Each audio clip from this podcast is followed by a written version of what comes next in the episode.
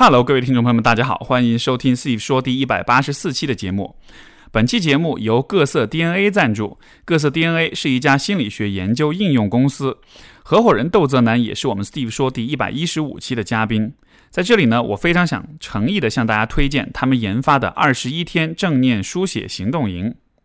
那么有不少 Steve 说的听众都告诉我，他们会在比较焦虑、情绪低谷或者晚上失眠的时候听我的节目，所以久而久之，节目就是有了像安神药一样的作用。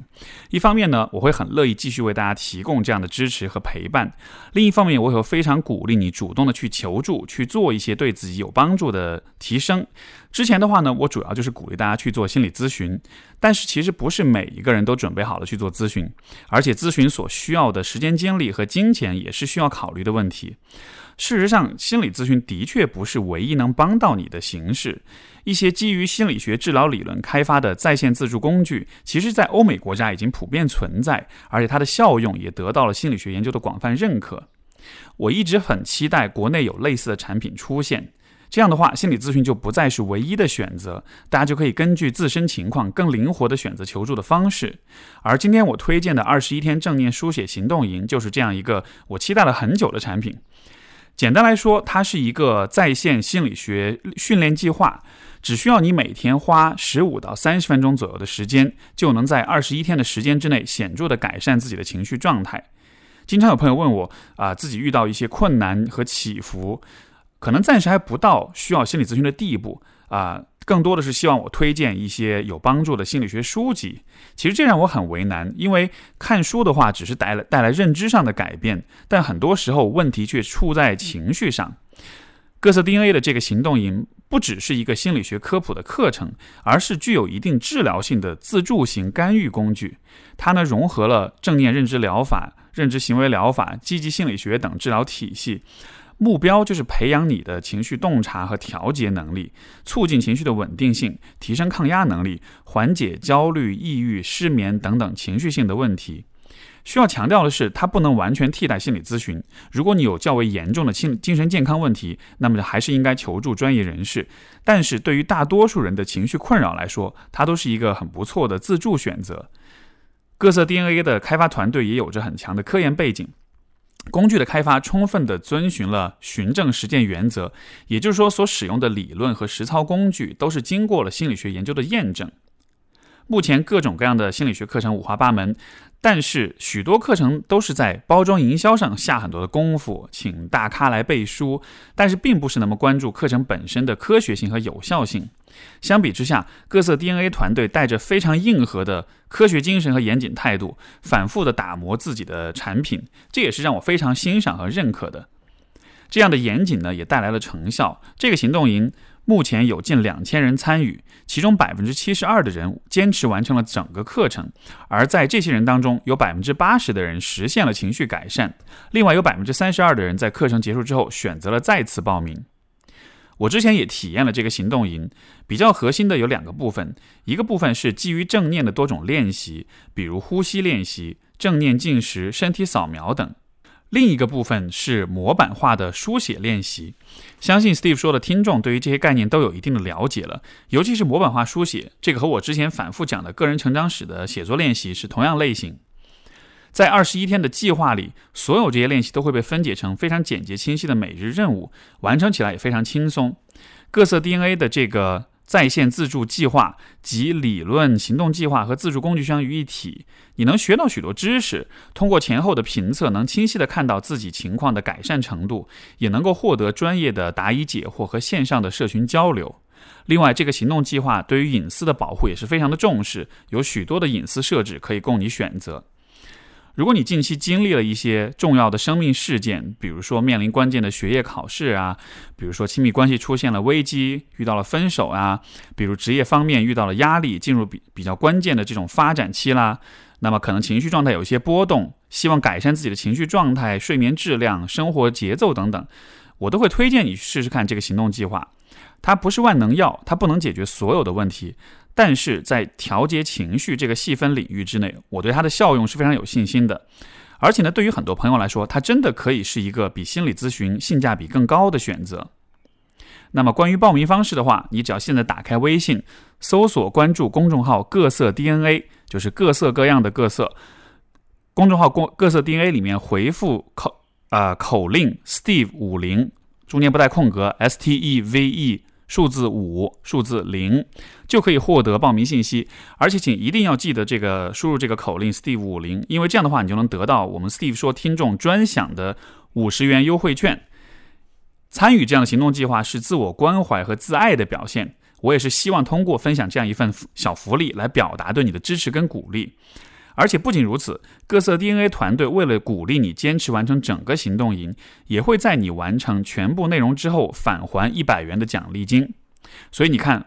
我和各色 DNA 团队都是发自内心的希望你可以变得更好，生活的更开心。所以用这样的方式来激励你。所以呢，也希望你可以努力一下，做出一个对你自己有好处的选择。然后也希望我推荐的这个课程可以让你的情绪变得更好，生活变得更开心。接下来有关我们这一期的节目，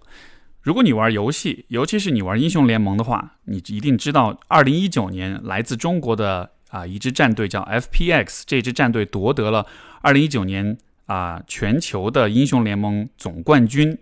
这个新闻在当时应该是一个非常振奋人心的消息。然后在夺得了，在他们夺冠了之后，我通过一篇关于这个战队的报道了解到，说这个战队有一位随队的心理老师。然后这引起我非常大的兴趣，因为我一直对于体育心理学、竞技心理学也是非常的关注，所以当时就想很想要认识这位老师。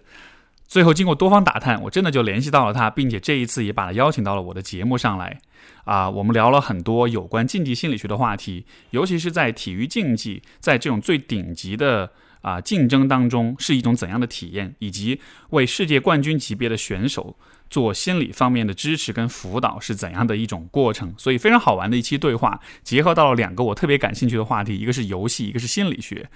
而且，就算你不玩游戏的话，其实也一定能从我们的对话当中学到很多有关调节心态的一些小技巧、小秘诀。包括在节目的后半部分，我也我也有问我们的刘杰杰老师，然后他给出了一些非常不错的建议，帮助大家去调节自己的心态。虽然说你不一定玩游戏，但是人生中还是有很多的像是游戏一样的时刻，需要你去战胜，需要你去克服，需要你去赢得竞争。所以我觉得很喜欢这一期对话。那么接下来就欢迎我们今天的嘉宾刘杰杰。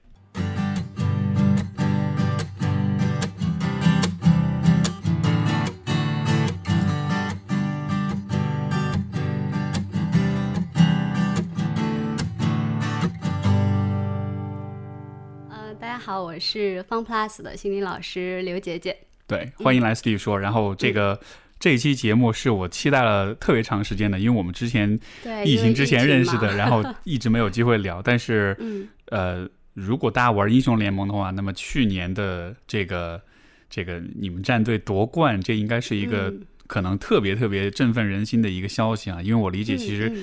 中国跟韩国战队之间是有这么一个 一个很第一赛区吗？对，没错，没错。所以就当时是我看到这个夺冠之后，嗯，一篇赛后的报道，嗯，有提到说 FPX 是有专专职的这个心理老师，嗯，也写了你的名字。对，我当时就觉得哎很有意思，我很想很想跟你聊聊看，然后我去搜你的名字，还在知网上搜到你的毕业论文，嗯，然后后来也是通过朋友介绍认识你，所以。这个今天终于见到你了，这是让我特别期待的一次对话。啊，我也很期待，因为我也算是你的小粉丝了。哦，是吗？哦，感谢感谢。因为我为什么会感兴趣，就是和你聊，是因为我自己其实很多年以来也都是这个电竞的这个粉丝，一直玩游戏。然后，嗯，我自己也有想过做类似的事情，就是这个对于电竞选手的心理辅导，当然更多是停留在计划的层面。但是我看到。你有在实践，而且你还把一个队伍带到了，呃，就是你和一个队伍 一起走，一起走到了，而且是世界冠军的位置。嗯嗯，所以就你的故事跟我讲讲吧。嗯，就是对我来说是一个很荣幸的事情，就是。嗯，我是在春季赛结束的时候，然后加入到 Fun Plus，然后跟队伍一起经历了夏季赛。哎，那你抱歉，你最开始是怎么走到这一个领域里来的呢？啊，就是 因为因为首先你你玩游戏吗？我在真正进入到这个领域之前，我是呃不玩这种就是大一点的游戏，会玩一点小游戏啊。对对对所以，所以这也可能跟很多听众说明了一点，就是。你不一你你做这个方面的咨询不一定就是你你自己做过这个事情本身，像比如说婚姻咨询，别人就会问你说你是没有结过婚，你做什么婚姻咨询？但你不玩游戏，但你可以做电竞的心理辅导。对对对，OK，嗯，因为涉及到一个问题，就是我因为一直在体育大学嘛，嗯，就我们学校会有国家队，然后我导师又是运动心理方面非常有影响力的一位老师，然后包括很多国家队呀、很多教练呀。呃，一些总局的一些领导啊，都非常的认可张老师，就我导师。然后在我读研究生期间，他就会跟很多的国家队会给他们讲课呀，然后做心理测试啊，做辅导啊，包括一些呃赛前的一些干预呀。然后我就一直跟随张老师在国家队进行一些嗯心理辅导服务，包括。嗯，一些非常顶级的运动员也有比较多的接触，所以在这个过程里，我就会非常的，慢慢的就会有一个自我确认，就觉得，嗯，我以后非常希望我可以做运动心理学这方面的工作。呃，后来就有具体的俱乐部，我就不讲。对对对，然后有。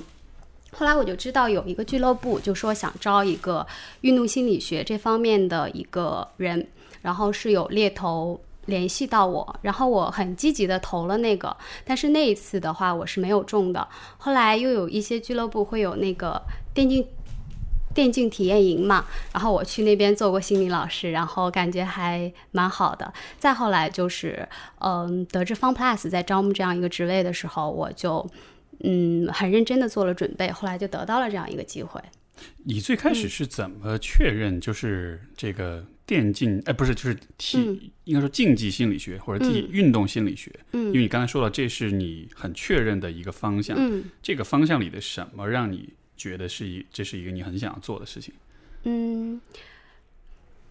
其实有一部分是主动的，有一部分是被动的。然后我们讲主动的部分，就是 对，就是在跟一些非常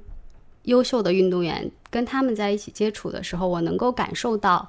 呃，很多非常优秀的品质，以及能够从他们身上学到很多东西。然后另外就是，嗯，可能很多人都会不太甘于比较平凡的人生，但是像我。我又没有办法去经历自己去经历一些特别惊心动魄的事情，但是当你跟一个队伍紧密的连接在一起的时候，那当你跟他荣辱与共与共的时候，相当于，呃，我们在，比如说我跟某一个国家队，或者是我服务于某一个运动员，这样的话，他每一次重要比赛对我来说都是一个很惊心动魄的一个经历，对我比较喜欢这样的，就好像是刺激，对，就好像是你跟他们有这种个人的联系，所以对对。就有点像是你的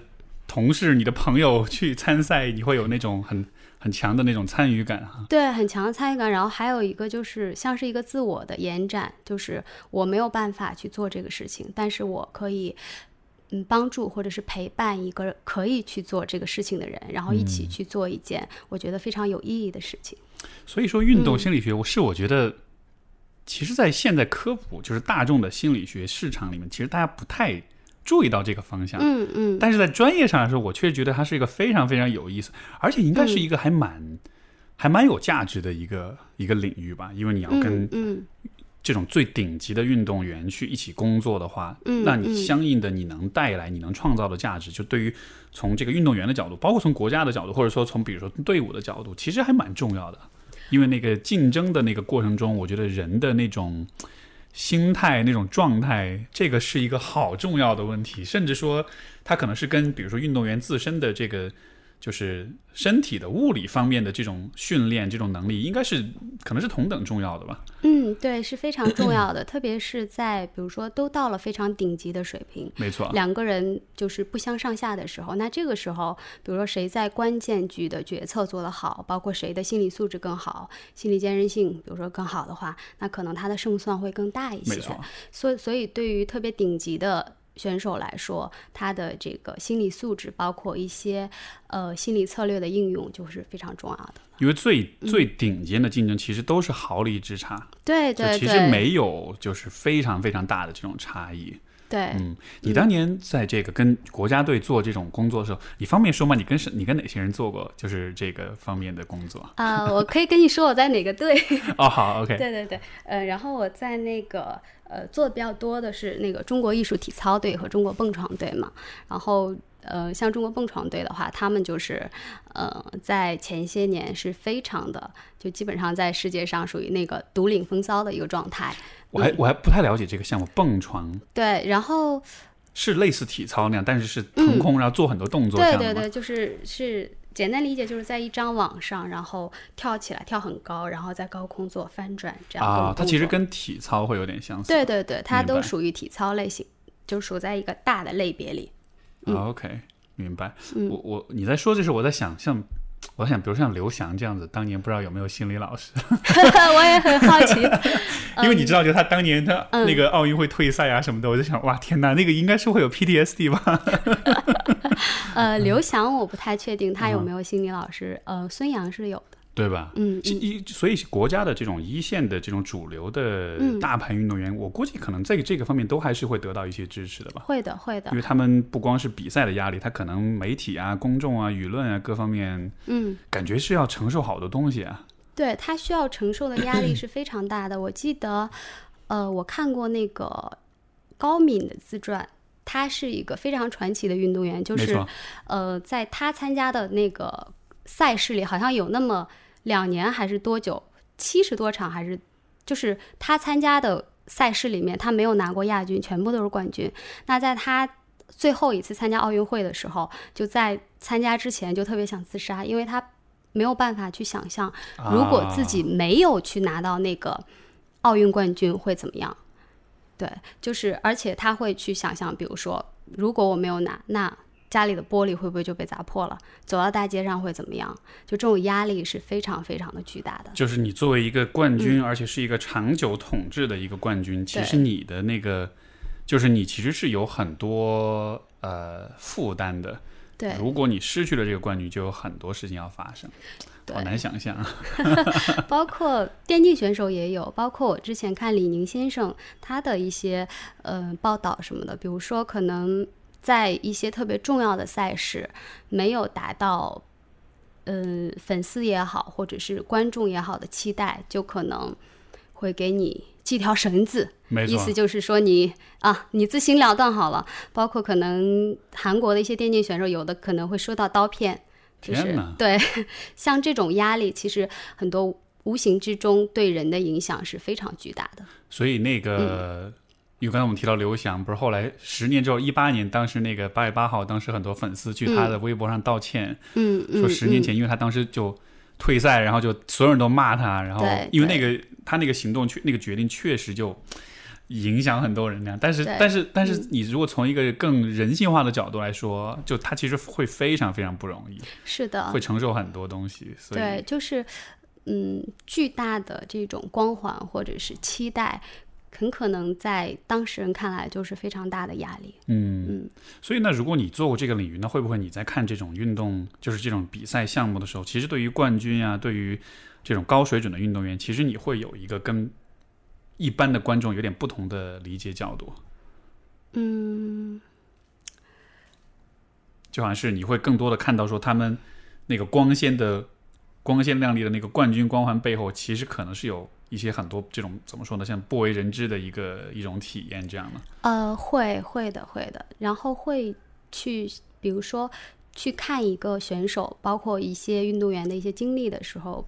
在高峰在低谷，然后我会特别的关注他们，比如说在低谷的时候，他们是怎么做的，他们有没有去嗯寻求什么样的帮，寻求过什么样的帮助，以及他做了哪些调整，他的心心路历程是怎么样的啊？这个是我。比较关注的，包括像英雄联盟一个特别传奇的选手叫 Faker，应应该玩过这个游戏的都知道。我我我都知道。对，然后嗯，今年春季赛他又夺冠了嘛？像他的话，我在之前看他的一些经历，就是他在非常低谷的时候，也有去自己去找心理老师，然后好像心理老师问了他一个问题，他就痛哭，然后就说上上一次是一个什么样的比赛？然后他好像说是上一次是一个不想提及的比赛，然后就崩溃大哭这样子。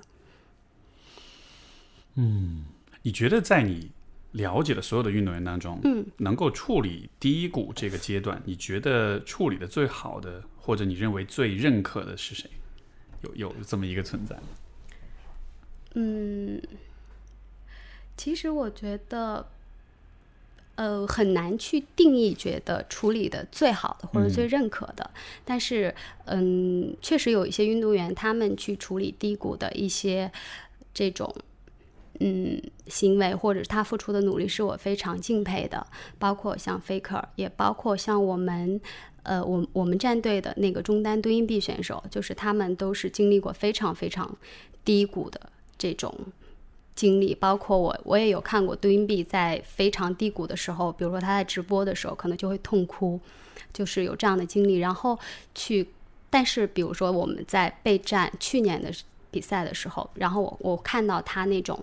比如说在面对特别大的压力、特别多的不确定性以及很多来自外界的质疑的时候，他能够那么坚定的去，呃，去努力，然后那么坚定的去在特别困难的情况下去鼓励队友，然后在失败的时候去勇于承担，我觉得这些都是非常值得我们去学习的。嗯嗯。在各种各样的压力之下，就你要顶住那种压力，还要能继续的去做，而且还是要保持一个很高水平的发挥。这个其实是，因为想如果是一般人的话，比如说你压力比较大，你最近工作稍微这个摸摸鱼，稍微混一下什么的，对吧？但是对于这种顶级运动员来说，他不光要顶住压力，他还得继续保持一个非常高水准的发挥。我觉得这个其实是非常非常非常难做到的。嗯，确实是挺难做到的。所以，所以是不是在这样一个情况下，你的角色其实就会显得特别重要？因为，嗯，我理解你其实是那个在心理上帮他们去，嗯，去去去支撑他们、去支持他们的那么一个角色。嗯，选手在比如说在这种特别大的压力、特别大的期待的情况下，有可能会，嗯，非常需要一些社会支持。那这个时候。可能分不同的情况，有的选手可能他的社会支持来自于他的亲密关系，比如说爱人或者是家人。那这个时候他可能会跟他的家人去更多的去倾诉。然后有的时候，呃，选手的他的这种压力，他可能反而他不愿意把他特别痛苦的或者是呃艰难的经历告诉自己的家人，因为担心他。不想他们担心嘛？这种时候他可能就会像，比如说像我这个角色去倾诉，或者是怎么样。呃，我记得以前在国家队的时候，就是，嗯，有过这这样的，就是我我们跟一个运动员可能就是两个人坐到一起，可能你没有讲两句，对方就可以坐在那里痛哭半个小时。嗯，然后对，然后憋了特别多情绪哈。嗯嗯嗯，然后很多时候就是。嗯，它会存在一种什么样的情况？有的时候是，比如说像一个选手，他，嗯，他是被上下夹击，就是一个人就困在那个里面。比如说，嗯，下面的话，呃，或者是有粉丝啊，或者是观众啊这样的一些压力。然后，嗯，再往上的话，可能会有一些领导啊。教练啊，也是会有一个很大的压力。然后同时呢，有的选手他在去跟家里人讲的时候，家里有的时候还会不理解，觉得你这样讲就是你怕吃苦，或者说是你，呃，你你你你你怎么这么软弱？为什么别人都行，就你不行？然后当所有的这些都不能够给他一个很好的社会支持的话，可能我们这个角色呢就会。变得很重要，是，好像是你，你，你就你就成了唯一的那个能够真的去理解、去信任他的那个角色了。呃，对。然后在过往，包括在呃，比如说，就是做运动心理的，大概有三年、三年的时间吧，在这些有是有承担过这样的角色。嗯，明白。在这个，你像比如说在国家队和在这种电竞队伍，这些会有这种工作体验会有不同吗？因为其实我理解。嗯，那个体制啊，这个整个的 这个都会很不一样。会会会很不同，会很不同。啊，嗯，像那个国家队的话，比如说，嗯，可能因为我年龄也还二十不到三十岁嘛，二十几岁，然后话语权会更小一些。像我导师这种德高望重的老师，可能他话语权会更多一些，去跟教练或者跟领导的沟通都会更顺畅一些。那像我的话。比如说我在蹦床队的时候，有一些非常资深的老教练，他有带出过很多世界冠军，包括奥运冠军。那这个时候他很，他有的时候就会把我当成一个小孩子来 来来看待这样子，然后就会说，哎，你去跟你去跟谁谁谁聊一聊啊，怎么样？那比如说可能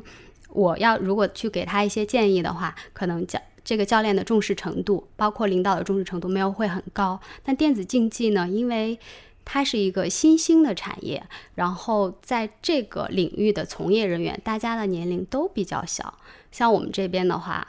呃，教练是九一年的，副教练是九三年的，助理教练是 九五年的，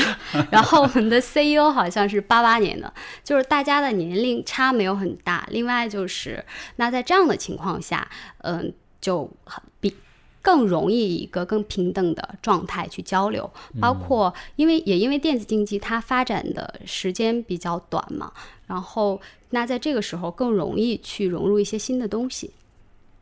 比较大家都比较年轻，就比较好说话一点，对对就不会有那种太强的等级制度的问题。对对，另外就是国家队，因为它就是已经很多年了，会有一些，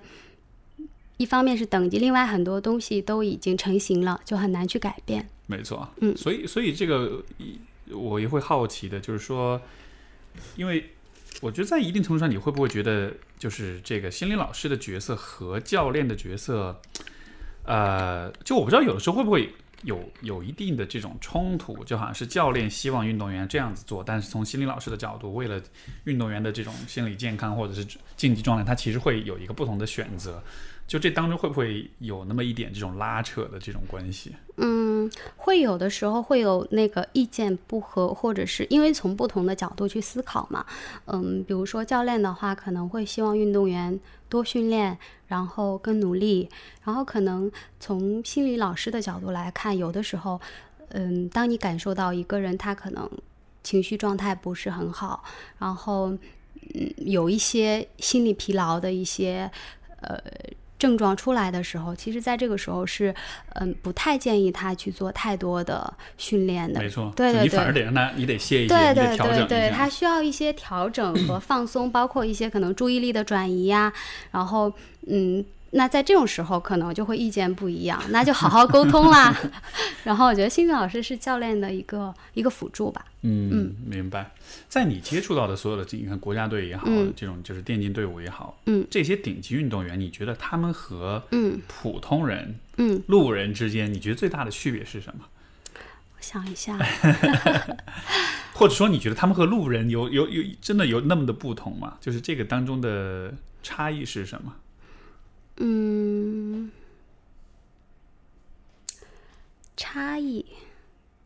因为我的想象是，嗯。比如说，如果是世界冠军啊，很顶级的运动员，嗯就也许他比如说是极端自律的，或者是比如说是非常的具有竞争性的，嗯。或者说是很看重输赢，或者说就不知道吧，就会我会有各种各样的想象嘛。嗯所以，嗯。但是就你的一手经经历来说，包括比如说，嗯。尤其是玩电竞的这种，嗯，因为像我也玩游戏，对吧？但是显然我这种是休闲型玩家，就肯定不可能玩那玩到那种水平。但是我就在想，他们能达到那个水平，嗯那可能真的是会跟一般的人是会有些不一样吧。嗯就向你求证一下。嗯，像比如说像 Faker 到他的这个水平的话，就是特别特别顶级的这种选手，包括像日本的那个花滑选手，就羽生结弦，到这种非常顶级，就是我们心理学可能。到了那个自我实现，类似于到内部的话，他们之间会有很多相似的部分，比如说，就是非常的投入，然后以及包括在很多细节上面特别的追求完美，然后嗯，也非常的自律，然后也非常的专注，对，会有一些这样的呃类似的地方，但是其他的，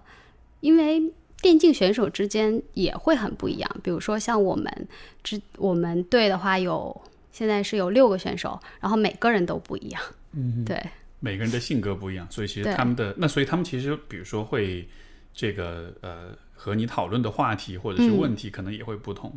对对对，跟每个人讨论的嗯关注的点都不同。比如说，可能有的选手 跟他一起讨论，就会讨论他的，比如说失眠呀，或者是那有的时候就会是，比如说这个选手他的他在重要比赛的时候的一些呃行为，他的行我们。运动心理管这个叫行为程序，就是有的选手，就是你长期观察会发现他，当他按照某一个固定的程序去走的时候，基本上他会发挥的比较好；当他缺失的时候，他会发挥的不太好。呃，比如说，嗯，有的选手他他在赛前要要热手，要要先打一把，然后啊、第第一天，然后因为跟他们时间比较长了嘛，然后慢慢就会发现，哎，就是他在热手热的比较好的时候，可能他打的就比较好，然后他可能头一天晚上休息的比较好的时候，他第二天发挥就可能会比较好。那在这种情况下，就可以就是时常的去提醒和关注他的这种行为行为的一个状况，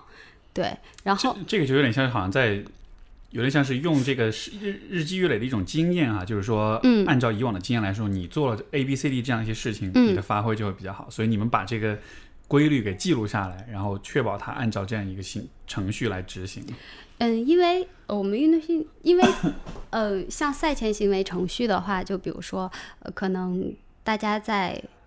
传统体育也好，或者在竞技，就是几乎所有的重要的竞技领域，可能大家都会比较关注这个。比如说，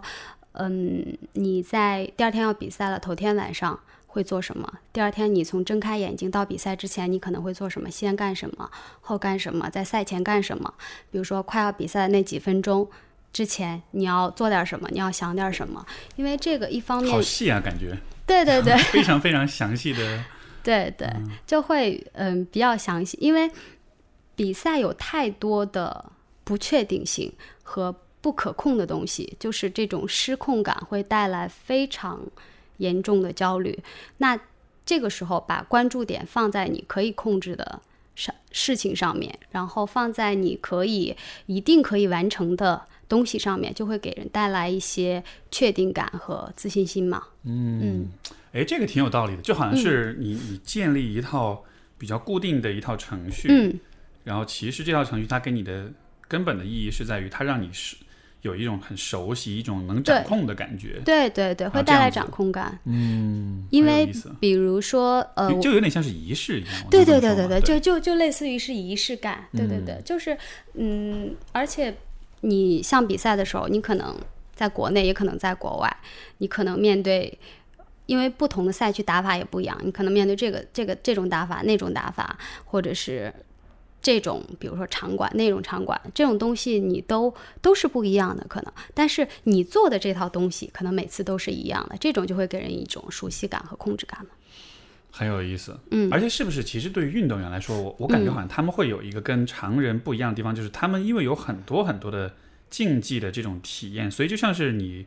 有很多机会去不断的测试、不断的积累数据，然后去发现说怎么样的一套程序是最好的。嗯嗯因为我在想，比如说，如果是日常生活中，比如说你呃一个人要去面试一个工作什么的，对吧？嗯啊，面试之前要准备一些什么？但问题是你一辈子也面试不了几次，就当然也有可能你一直面试，也有可能，，那但是大多。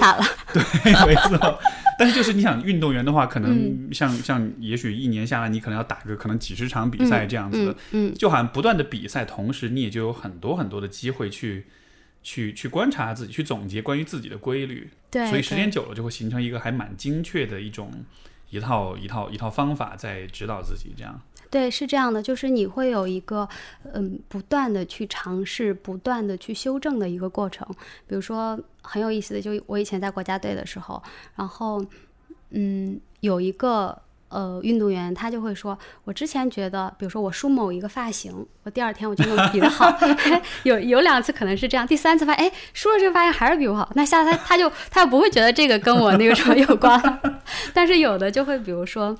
他会。呃，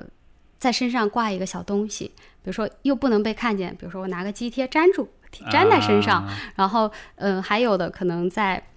呃，比赛的头一天晚上要拜某一个神，就是可能这个神不一定有用，但是他拜神的这种对，仪式感，对它这个动作是一个很熟悉的，是有意义的。对我对我之前听过是 NBA 是哪个球员，他要把吃过的苹果核放在袜子里面，带上，然后穿在鞋里面带上球场，就就类似这种。对对对，对，然后包括嗯，那个网球运动员叫什么？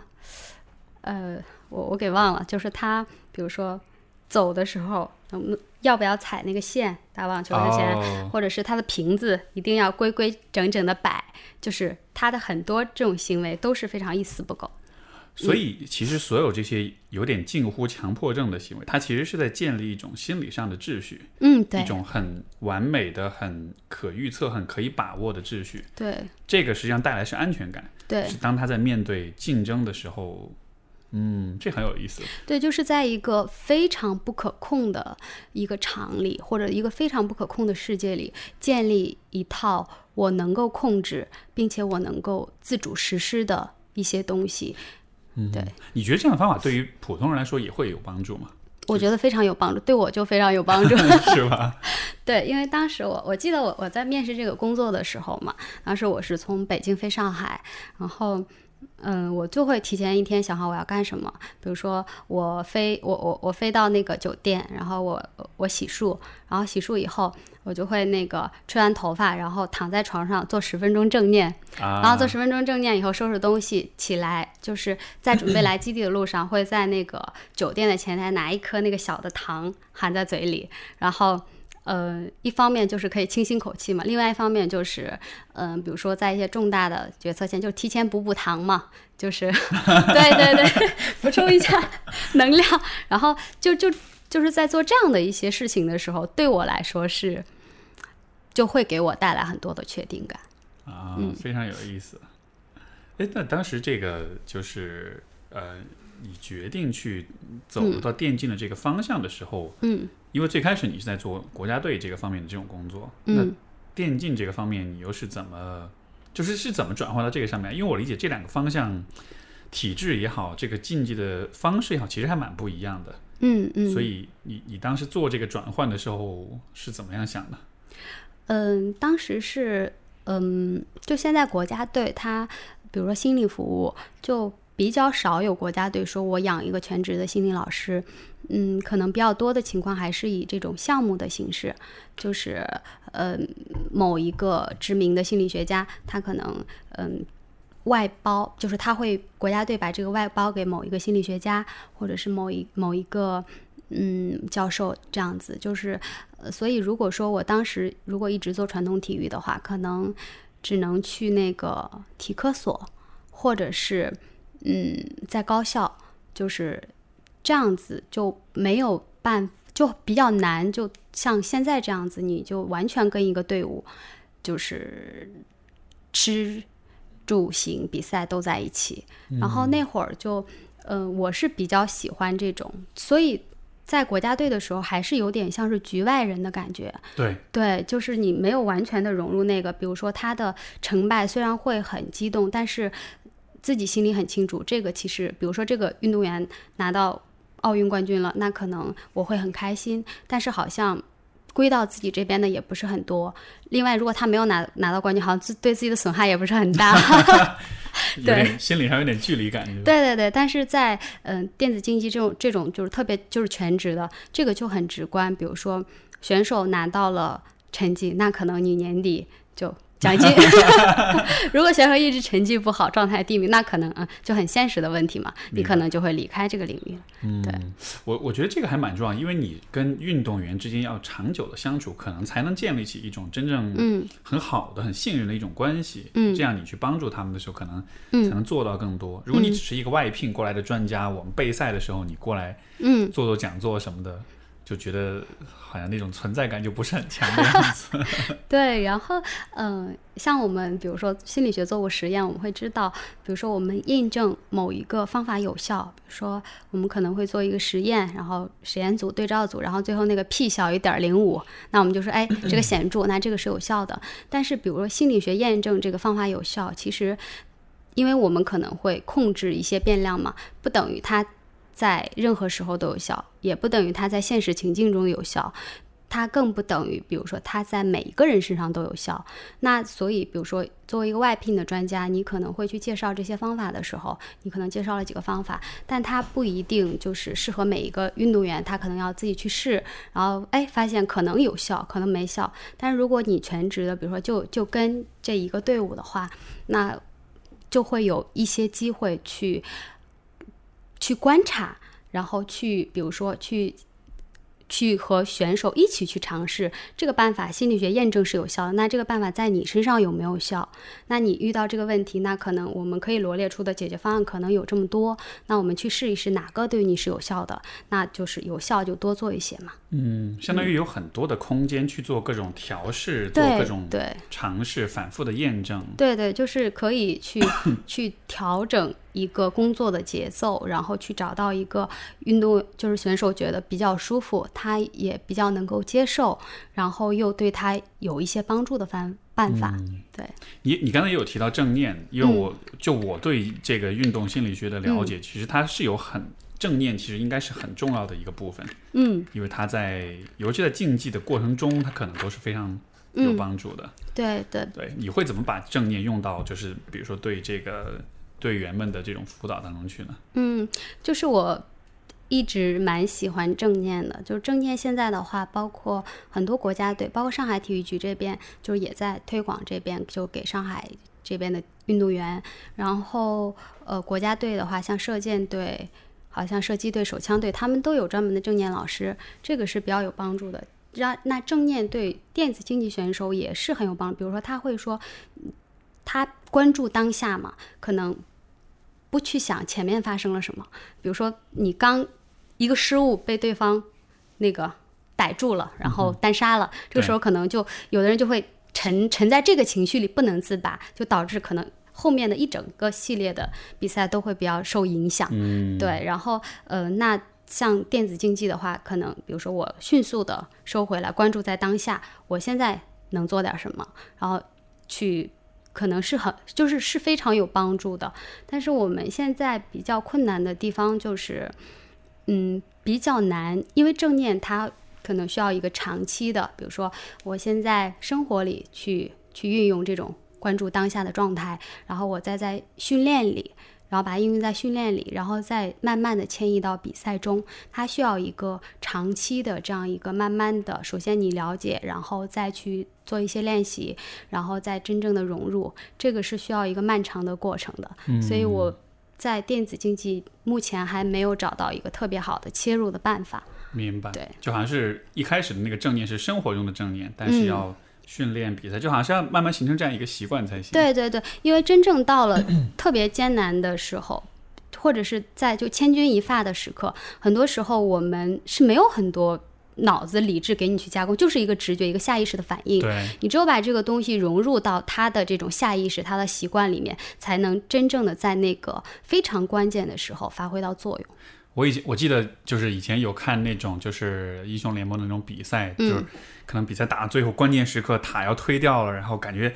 然后那个时候就因为有些视频是有选手他们之间有语音在说话，有有有，然后那个时候你根本听不清楚他们在说什么，而且我甚至会怀疑他们能听得清楚彼此在说什么，所有人都在叭叭叭叭叭叭，全部都是很高频的在 在说这种的，对对对，就好像而但是那个时候他的操作又非常的快，对，所以就会觉得好像真的一切都是在本能的反应一样，对对，就是真正 比如说嗯。在一个特别关键的团战里面，比如说，在非常重要的比赛的一波非常关键的团战里面，可能这一波赢了这个比赛，我们就赢了；输了以后，这这一年甚至你前几年的努力都付诸东流。在这样的时候，就是就每个人可能都都会想表达自己的想法，比如说有的会报对方的位置，有的会说我们现在要要要怎么打。那这个时候，其实更多的影响到。他真正去决策的就是一个下意识的，包括本能的反应，然后另外就是一个习惯性的反应。可能比如说在训练的时候，当五个人同时都在喊的时候，训练的时候大家比如说很习惯听某一个人喊，那在这个时候他可能就会听到这个人喊。当然还有一种情况就是大家都在喊，但有一个人的嗓门特别大，然后大家就听到了这个声音。对，嗯，这非常有意思。我觉得就好像是这种。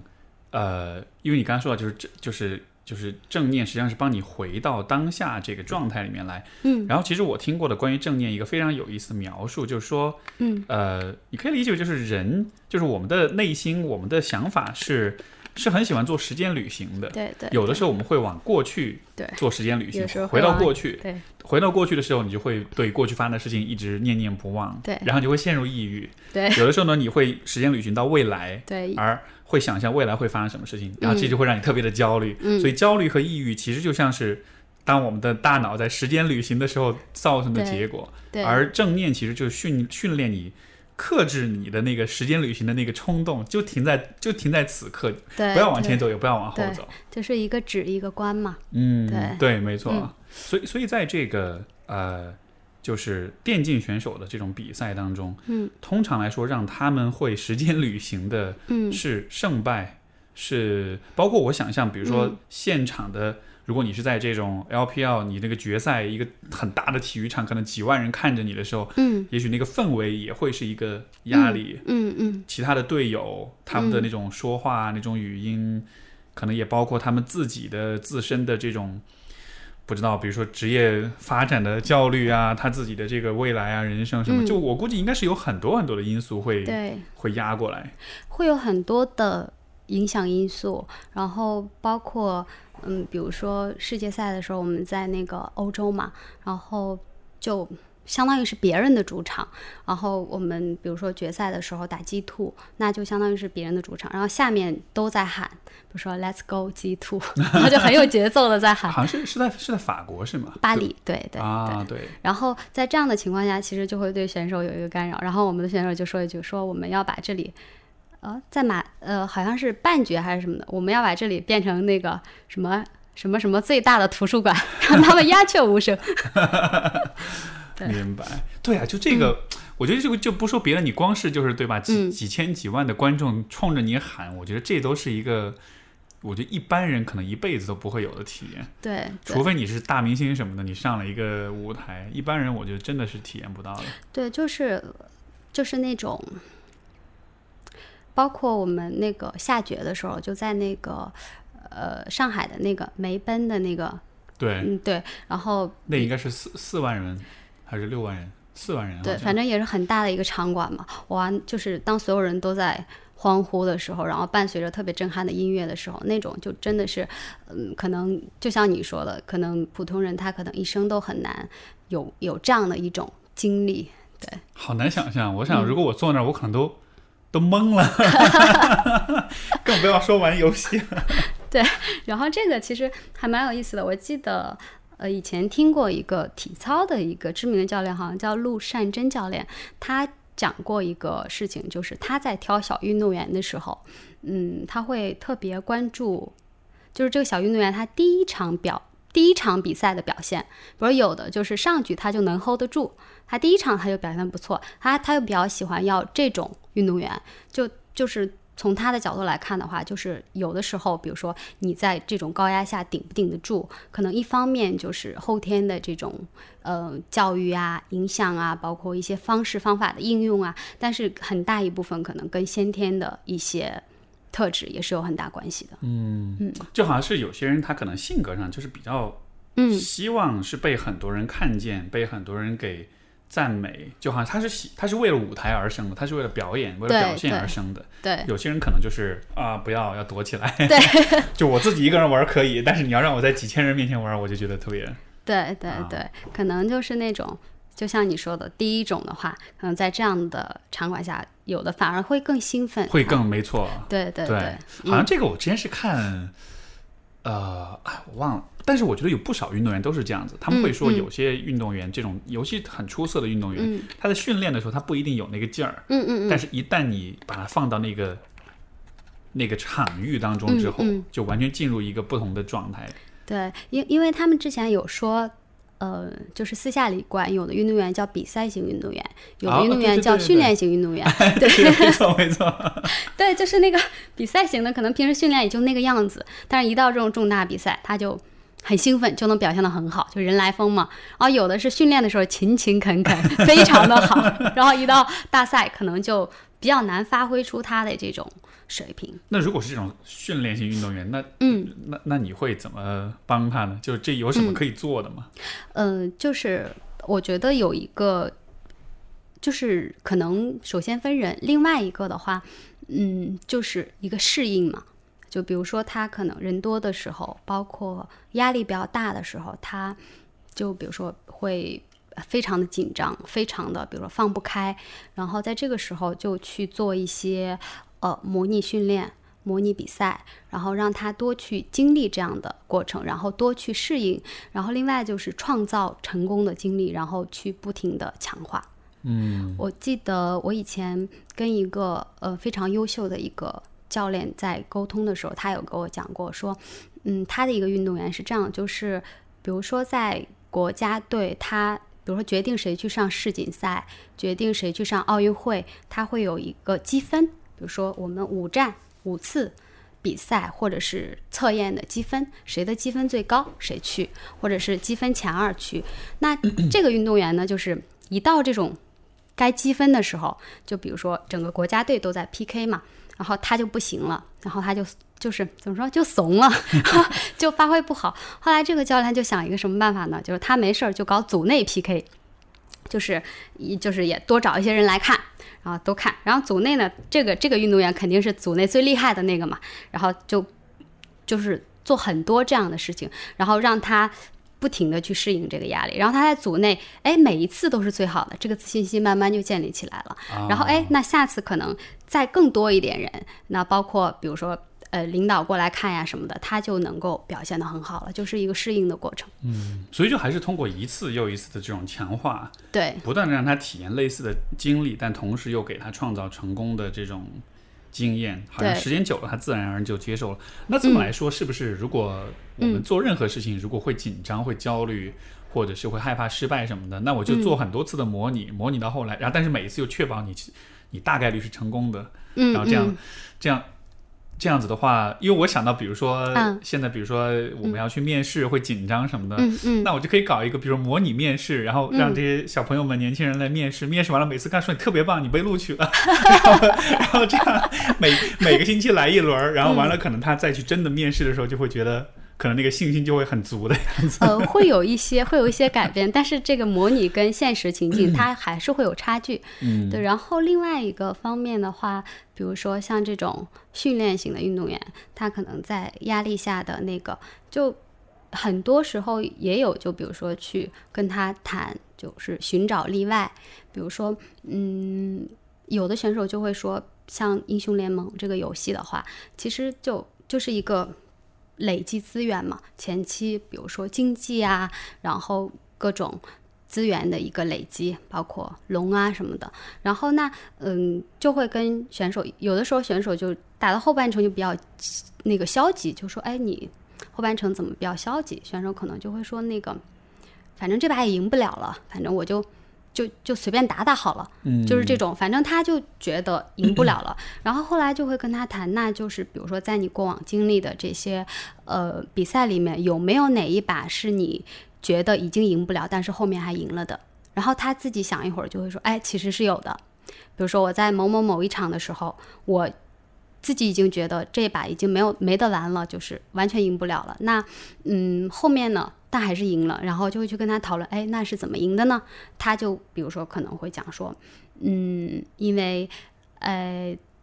队友没有放弃，然后大家都嗯，比如说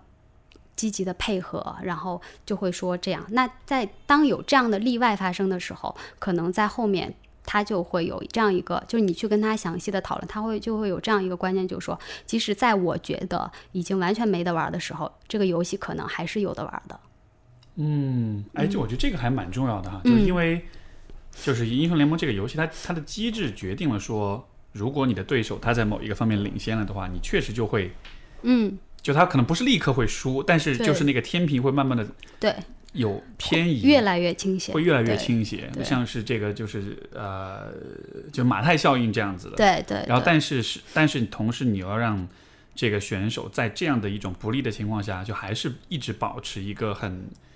尽全力去尝试的这么一个状态。对，然后这种例外呢，包括一方面是自己身上发生的例外，比如说，嗯，在我身上真的发生过这样的事情，比如说对方已经非常领先了，大家都觉得不可能赢了，然后还是赢了，这个可能，嗯，对选手本人来说更有说服力一点，因为是他亲身的经历。还有另外一种就是发生在别人身上的嘛，比如说那大家就可以一起去梳理嘛。在过往的这些重要比赛中，有哪些，比如说是领先对方领先八千经济，或者甚至差不多一万经济还翻了盘的，就是去寻找这样的例外，可能会帮助他，就是在关键的时候会想到，其实就就是还是要加油，不能放弃这样子。嗯，而且我觉得这样的翻盘，其实从从这个观众的角度来说，也是特别享受的体验。对对对，包括一些经典的翻盘，可能两年过去了，三年过去了，大家还会去。包括现在有一个上单英雄叫，呃，就是叫那个奥恩，嗯，对，现在那个英雄就大家就是有的时候大家会管他叫 Let Me，就是嗯 Let Me 是 RNG 的一个上单嘛，就是在他有一次非常重要的比赛的时候，就这个英雄的那个大招开的非常的好，就直接有就是扭转了，相当于扭转了就是比赛的局势。对，所以后面大家可能看到这个英雄就管他不叫他本来名，叫他叫他 Let Me，啊，就直接把这个名字给改了。呃对，就大家对这个印象会非常的深刻。嗯，我平时看的这个运动的项目就是格斗会比较多，嗯。然后就在格斗运动、格斗这个就是这种 MMA，然后嗯。你会看到有很多时候都是有这种翻盘，而且翻盘会让人觉得特别兴奋，对。就是全程是一一个人把另一个人吊打，但是到了最后一瞬间，结果突然一下就叭 KO，然后对一啊，下就啊，翻盘了，这种这种就是就是观众也会体验到那种嗯。就是那种热血，然后另外这就是那个竞技体育的魅力嘛。没。如果错嗯，比赛在比如说在前三分之一段就已经赢了胜负，那后面还有什么可看的呢？没错，就好像是你一直拼，一直拼，你真的就有可能在某一个时候，像是被幸运女神给眷顾一样，对然后就翻盘了。对，呃，那从另一个角度来说，嗯就是你会怎么帮助选手去看待失败这件事情呢？就当嗯盘没有翻过来，确实败了，嗯嗯，然后嗯接下来会发生什么呢？嗯，接下来会发生的事情呢，就比如说会有可能哈，比如说生气、很沮丧，然后气到睡不着觉，然后不吃饭了，然后呃生某一个队友的气，对对对对。哎，这其实是还蛮重要的问题啊，就是他大家之间可能有的时候会有些对对对，会会有会有，因为嗯，就团体游戏嘛，就是嗯，就不可避免的会有一些这种，比如说 嗯，呃，对，有一些微词啊，或者是不是很满意啊。然后包括对自己，包括对队友，甚至可能对其他人的这种不满，那就需要注意的一些就是，嗯，比如说，嗯，就是我们就是大家一起去面对这个事情嘛。比如说，嗯，会复盘啊什么的，在复盘的时候，就比如说去尽可能的去客观的去分析这个问题。比如说，呃，当大家更多的讨论问题的时候，我们可以。比如说，去稍微的转转换一下话题，比如说，那对这把我们输掉了，我们确实都做的很非常的，不能说都做的非常不好，这个结果是大家不愿意接受的。那我们在发生这样一件事情里面，其实还是有一些做的还可以的部分的。比如说，虽然说我们呃最后一把被别人呃就是 KO 了嘛，但是我们比如说嗯还是比如说坚持到了。就是在最后的阶段，大家还在努力的，非常努力的去抗争，然后去去，然后去提醒一下好的部分，然后另外一个就是避免非常过于讨论某一个点，就是很多时候就是当这种他的那个场就好像一个有有一个大锅从天而降，那就是谁。哎，它会落在谁的头上呢？那这个时候可能更更好的事情是去分锅，而不是去甩锅。那当比如说某一个大家的讨论点过于集中在某一个点上面的时候，就就适当的去，比如说去去引开一下话题，或者说是适当的去去讨论一下别的点，避免在某一个点上停留太久。如果在某一个点或在某一个人身上停留太久的话，就是会就是对那个人的压力会很大。对对对。然后这种时候，哦比如说在那个，呃，还有就是在这个时候，选手可能会受到很多的质疑，媒体啊、粉丝啊。你像有的一些俱乐部，他们输掉一场比赛以后，嗯，十分钟之内，你看他们家的微博下面的评论就破万了，全是骂的。嗯，对对，当然有很小一部分是还在给你加油啊。那那那这种时候，就外界压力就已经很大的时候，就内部就尽量还是多给到一些支持和理解。嗯，对，明白。就就是就好像是这个胜败，其实很多时候是有很多因素来对，共同决定的，对对对不是说是某一个因素决定性的因素，其他的都可以不管。对对对所以你们的方法会是把，就是更客观的把这个分析就分散出去，而不是集中在某一个人的某一个点上面。对对，哪怕说这 这个人可能在这场比赛中确实他有很大的一部分责任，那可能去讨论的一个最好的时机，也并不是在比赛以后的那个点立马去呃去去去深刻的剖析这个问题，就是大家都知道这个问题了，比如说哎过过两天情绪更平和一点的时候。大家再去，因为因为情绪更平和一点，你这个理智就重新占领高地了嘛。大家再去更理智的去分析，就如果刚刚刚刚发生了之后，你立刻去讨论，可能他可能这个人这个选手他自己心里面也不好受，他其实足够内疚了，但这个时候你再去分析，他可能对对，就会更加的情绪糟糕，对对对。放两天，所以。对就是因为在特别输掉的时候，就每个人都会有一些情绪的，嗯。在这个时候去讨论问题的话，就比较容易出现争执嘛。没错，嗯是因为你刚刚结束的时候，那个可能那个情绪在那个头上的时候，像你所说，这这个时候理智是不太占上风的，对 所对，所以就可能就会造成一系列的这种麻烦呀、冲突呀这些什么的。是这样的。然后另外的话，嗯，就我之前呃跟谁就是我们讨论过那个，就是说，这就好像是一个，嗯。就就比如说以现在为比喻，我们我们待在这个房子里，可能出了事儿，就是外面狂风暴雨。这个时候呢，就是我们的工作，很多工作人员的工作就是我们要确保这个房子不能漏雨。比如说这个人啊外面已经有很多人在否定他，在谩骂他，然后 在那个微博上去就是冲他，就是很多人就说冲了他，大家都去他微博上冲了他。对，比如说因为现在微博嘛，给他发私信，或者是不停的艾特他，啊，然后在这个时候，就是外面这个雨是不可控嘛，但是我们要确保房子不要漏雨，不然这个人是顶不住的。哎，这很好，我很喜欢这个比喻，就是嗯你其实是帮他把他的那个房子给维系起来的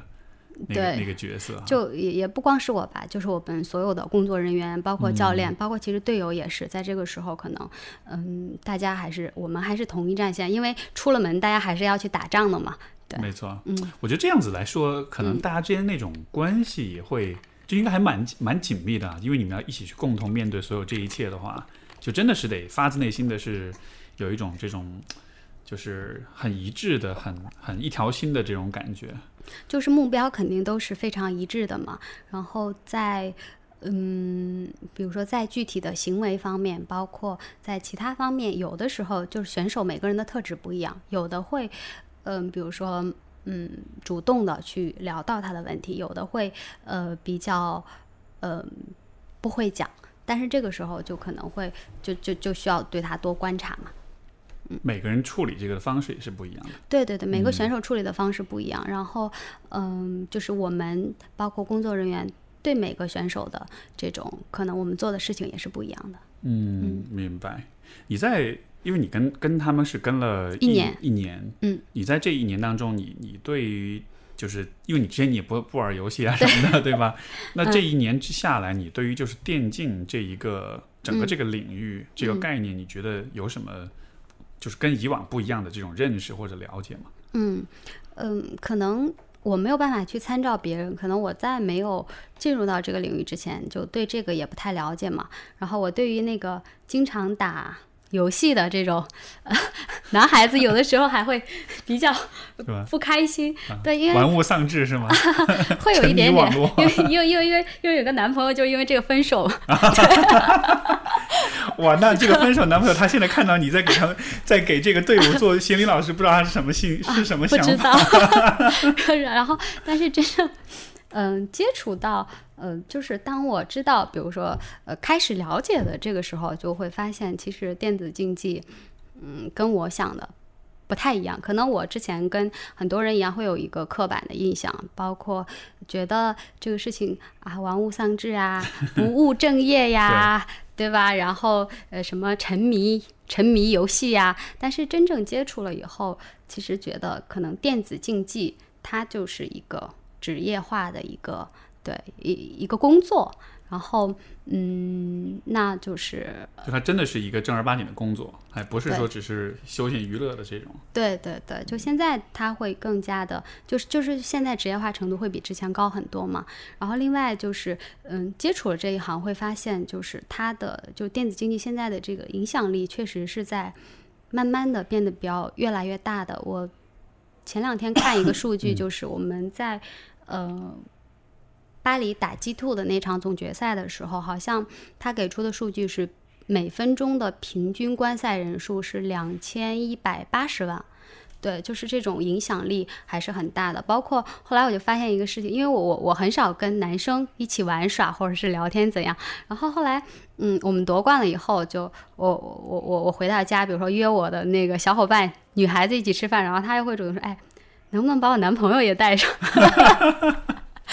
就他们都想跟你聊这个比赛，对对对，然后我我送他们一张签名什么的。啊，对对，然后呃，然后我这个时候慢慢的突然间意识到，哎，我干这个以后，哦，原来我身边这么多人都是很喜欢，比如说喜欢英雄联盟这个游戏的，对，然后对，然后很就是就是很去呃关注一些比较重要的赛事的。明白，而且好像像英雄联盟，其实女性玩家也不少的，撸啊撸啊，这个英雄联盟啊这样子。就好像现在女性，因为以前的刻板印象是男生是喜欢玩游戏的，嗯嗯嗯。就像在我的 这个成长经历中，嗯，没有女生玩游戏，嗯，那个时候我甚至会觉得，如果有女生玩游戏，我一定觉得哇，你好有魅力啊，我好喜欢你。但就没有嘛，对吧？嗯嗯。但是好像现在其实女性玩家是越来越多了。对，现在就是。包括很多事情嘛，就是这个性别的这个刻板印象很多都在弱化嘛。包括很多以前大家觉得女性会不能够做这个，不能做那个，这个肯定做的不好，那个一定不如男性。但现在这种就会慢慢的弱化嘛。对，现在游戏也是女孩有的，就是玩的也比较多。哦，像好像前段时间是好像是炉石传说嘛，他们那个冠军也是是是一个女生夺冠来着，然后就就世界冠军，然后就一个中国女孩，然后大家就哇，就是打破了那种，因为她上去领奖，周围全全是清一色的男生，哎，都是那种 你知道那种宅男的那种装束，然后但她站在上面就一股清流的样子。对对对，就女孩如果游戏玩的好的话，其实就是可能在男生眼里确实是挺有魅力的。包括我我我我有一个那个上铺，然后他。嗯，就我本科的那个上铺，后来去中科院读读书了，然后他就玩那个王者荣耀，然后打上王者，然后带我，然后包括再带两个男生，然后男生就会很崇拜的在后面跟着他打游戏的时候。对，是我我在我平时吃鸡的时候，那个队友里面也有女生，也是玩的很好，而且是那种比就比我还刚那种，看到人就冲上去了，我说啊，抱大腿，抱大腿，对，很有意思。嗯，我我。我在人，我大概在十，我想想，这是十六岁吧，就是初初三毕业的时候，嗯，然后我曾经有过一个，那是我就是真的有电竞的经历，嗯，那是很早的时候，应该是两千，我想想看啊，九八零。呃，零四年吧，哇，那差不多，嗯，那个时候其实还没有电竞这个东西，嗯，但是就很早期的时候，因为我以前小时候特别喜欢玩那种就是射击类的游戏，嗯，当时玩的一个游戏叫《三角洲部队》，就是反正就是这个很，这个可能八零后也许知道，九零后应该不知道这个游戏。啊，我我我不知道，就对，然后但但是就是那个时候就是有那种全国性的比赛，我就有去报名，而且当时是有在。四川赛区，然后拿到冠军，然后去北京打那个最后的全国的那个决赛。而当时我去的话，还是整个赛场我大概是最小的选手之一，因为都是成年人，就我一个人是个初中生，就刚刚我那因为那年我刚刚初中毕业，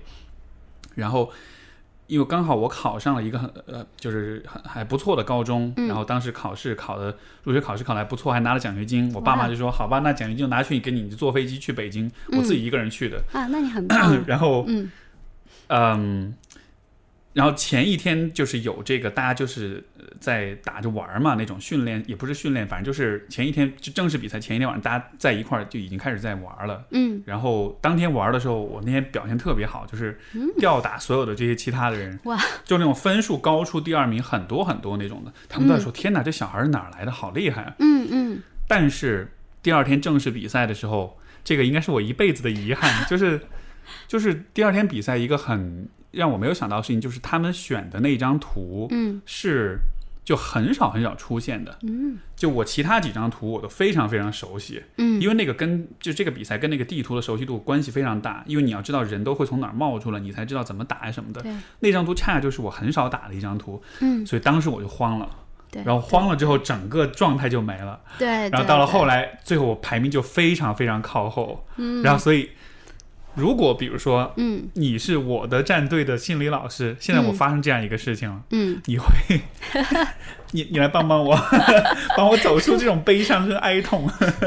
呃，我我觉得哈，如果当时我们有组建一个战队，对然后那会儿如果我是你的心理老师的话，我会在你去呃正式参加那个比赛之前，跟你去讨论，比如说，嗯，明天我们有可能会遇到哪些情况，啊，对，然后有哪些情况可能会是意料之外发生的，包括比如说，嗯，突然冒出一个很厉害的队友啊，或者自己突突然出了一波呃意料之外的失误啊，就或者是像你说的，哎，出现了一个自己不熟悉的地图，就尽量去比较详细的去讨论，呃，说第二天你可能会遇到的这种意外情况，那我们再一起去讨论，比如说遇到第一种情况，我们。可以做点什么？第二种情况可以做点什么？第三种情况可以做点什么？然后，如果出现了我们没有预料到的情况，那可以做点什么？就首先在前期就把这个事情就讨论清楚，比如说可能出现什么情况，我们怎么应对？那这个时候，比如说我们前昨天已经讨论过了，呃，可能会出现你不熟悉的地图，那第二天真的遇到的时候，那心里其实那个慌的程度会会下降一些。所以其实是事先做好准备，就是就是如果出现那种你不认为会发生的事情，但是还是发生了，对。这种时候可能你讨论过，你准备过了，你的冲击就不会那么大。对对，就是最好的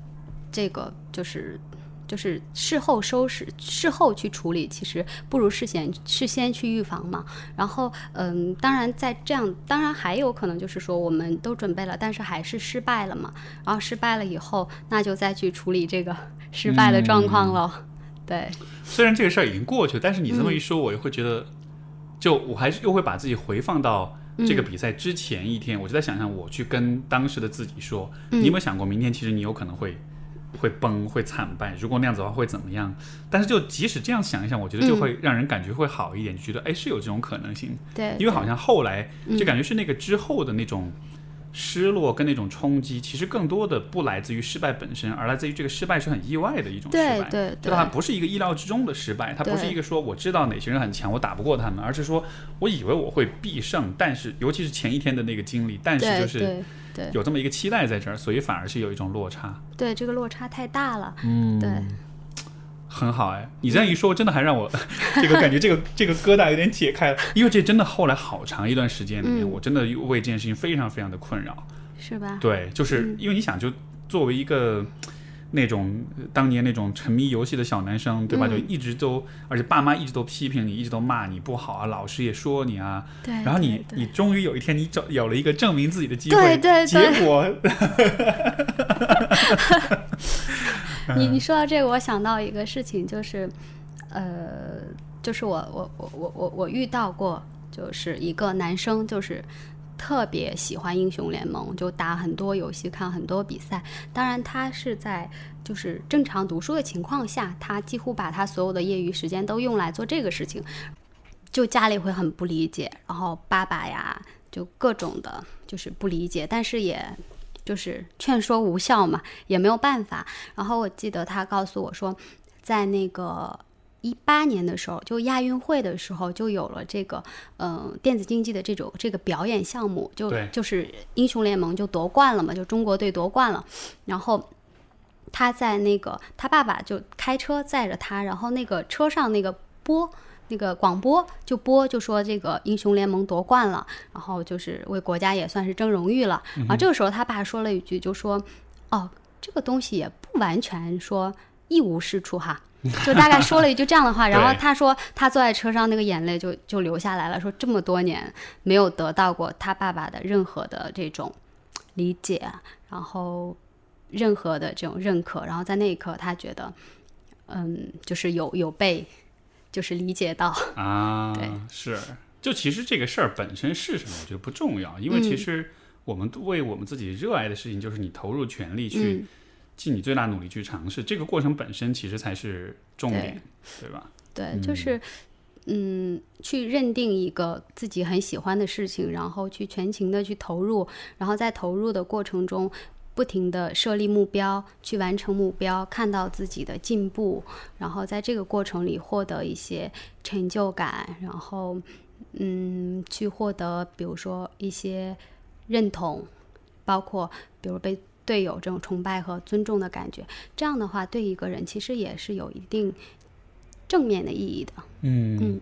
最近这个这个 Netflix 跟 ESPN 出了那个嗯就是强、就是那个最后的舞蹈的 Last Dance，你你知道吗？是一个、嗯就是它是个纪录片，哎，就是、是讲这个当年九八年的那个嗯。公牛队，就是嗯。NBA 讲乔丹。嗯，然后我最近就在看这个系列，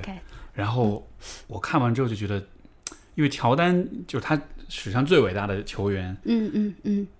他真的就是那种，他就是为这个比赛而生的，他那种竞争性，而且他真的是一个非常非常具有竞争性的人，就他不会在任何事情上想要输给任何人，嗯。所以说他会拼尽全力去抓每一个细节，包括也会带领整个队伍，就是去拼尽全力的去做所有的这些事情，做到极致。然后我看到，嗯我看完那个片子之后就很，真的是我觉得就像是你得到了一个。从一个 insider，从一个就是这种圈内人的角度理解了，说这种最顶级的运动员，就是可能他对看待篮球，他看待这个项目，他就都不是说是荣誉或者说为国争光什么，而他就是说我就是要赢这个比赛，对我，就是要去战胜我的队伍，就是要去挑战这些历史上最伟大的这些球员们。对对，就就挑战自己，对，然后就去看自己，比如说我我的极限是什么？那可能比如说最优秀的那个，他可能在，他也代表了在同时期可能人人类的这个极限，对对，而而我觉得这样的品质，其实你说我们在大我们的大环境当中，其实大家不太关注这个问题，就是我们不太鼓励大家去思考说你有没有可能在一件事情做到极致。嗯就大家顶多是说，啊，你你你差不多可以了，对吧？嗯你达到优秀，你可以了，你考到一百分，你可以了。但是、嗯怎么说呢？就是因为我还看了这个片儿，我对我特别大一个震撼就是，嗯世界上有一小撮人是这个样子，他们会是那种要在一个事情上要变成世界第一的。就这种人，我觉得他性格上真的跟一般人是不一样的。嗯你像我的话，我觉得我世界前一百我就开心了，但是你要从前一百到前十到第一名的话，我觉得这个就就是从一百到一的嗯努力，应该是比从 nobody 到前一百，我觉得那个花付出努力其实还要大很多。对对对，嗯，你说这个的时候，我想到的一个事情就是，可能我们很难就说，比如说特别，其实我特别期待自己能有一个状态，就是特别的投入或者沉浸在一个事情里面，然后去把它做到极致，但是好像也没有。找到一个，比如说自己的天赋点，或者说是呃去找到一个这样的事情。那嗯，当然一种可能性就是说，比如说没有找到自己那方某一方面的天赋，然后另一方面可能也是就是没有能够在自己就是特别全情的投入到自己当下正做的事情嘛。然后像嗯。是不是因为我们在做的事情没有给到我们那种类似于更多的心流的，包括这样的流畅状态的一些体验？嗯你觉得这里面会不会有这样一个问题，就是、嗯呃，因为其实我上一期节目也有讨论这个话题，就是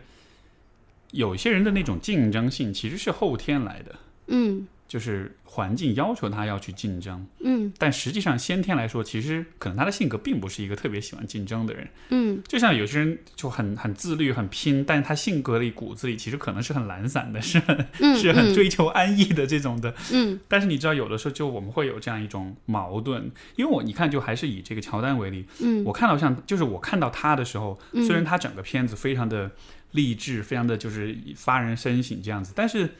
你要让我变成他们，我不想变成他，因为我觉得如果我是他那样子的话，我我的精神会非常非常的紧绷，嗯。因嗯，为他那种高度竞争性的另一面，对。其实就是有很大的压力，对，呃，然后因为他那个是九，那就是他之前有一年是九六年还是九七年，他夺冠了之后，就抱着那个奖杯痛哭流涕，那个画面就是我嗯。估计很多人应该都记得，就是对对，就是他在那一刻，他才终于能松下来，他是终于能流露一点情绪。我就觉得、啊，嗯我不要做那样人，好痛苦啊！虽然那个成就很牛逼，但是那样活着真的好不开心。所以，嗯所以有没有可能是有？也许就是有一些人，比如我自己，我可能嗯不是那种。就是就像你说的啊，如果我能进入一个很理想的、很投入的竞技状态，嗯该有多好。嗯，但是也有可能，我反正现在有点多少接受这个可能性，就也许我嗯不是那类人，啊，有 有这种可能性啊，所以我就不往那个方向去期待自己了。对对，对，就嗯，可能有的人会比较倾向于去追求一些刺激，或者是嗯这种更极致的一些情绪体验也好，或者是一些这样的呃经历也好，可能有的人就并不是这样子的。对，就嗯，确实很多情况，比如说在夺冠以后，或者是在承受了巨大的压力，然后完成以后，就是这种痛哭流涕的，包括可能失败以后的一些，就是这种掩面流泪的这种，还是有很多这样经典的瞬间嘛。对，嗯而你说到就心流，我在想有没有可能，其实不就这个事儿，也许不只是要有心流呢？因为我理解就是说，你嗯做一个事情，你完全投入，你进入那个心流的状态，嗯但是只有心流够吗？嗯，我觉得啊，嗯在基本那个基本需求、基本的一些生理需求，包括呃安全需求满足以后，我觉得对我来说可能心流就够了。就够了。嗯就你其实不会说心流之上还要再打败所有人这样子。呃，我我觉得可能有些人他要打败所有人，他可能才有心流吧。啊，嗯每个人的那个心产生心流的那个对的，因为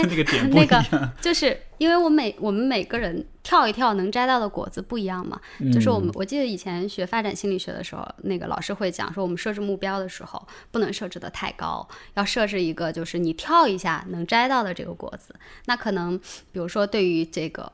呃某一个事情来说，可能我跳到最高就只能到。比如说，如果是游戏的话，我可能跳到最高就只能打到黄金这个水平。但是有一些人，他比如说在这方面会更有天赋或者怎样，可能他跳一跳最高，他就能跳到那个所有人最高的那个状态。嗯嗯，没错，还是得看清楚自己是谁，然后 接受认命这样子的。嗯，因因为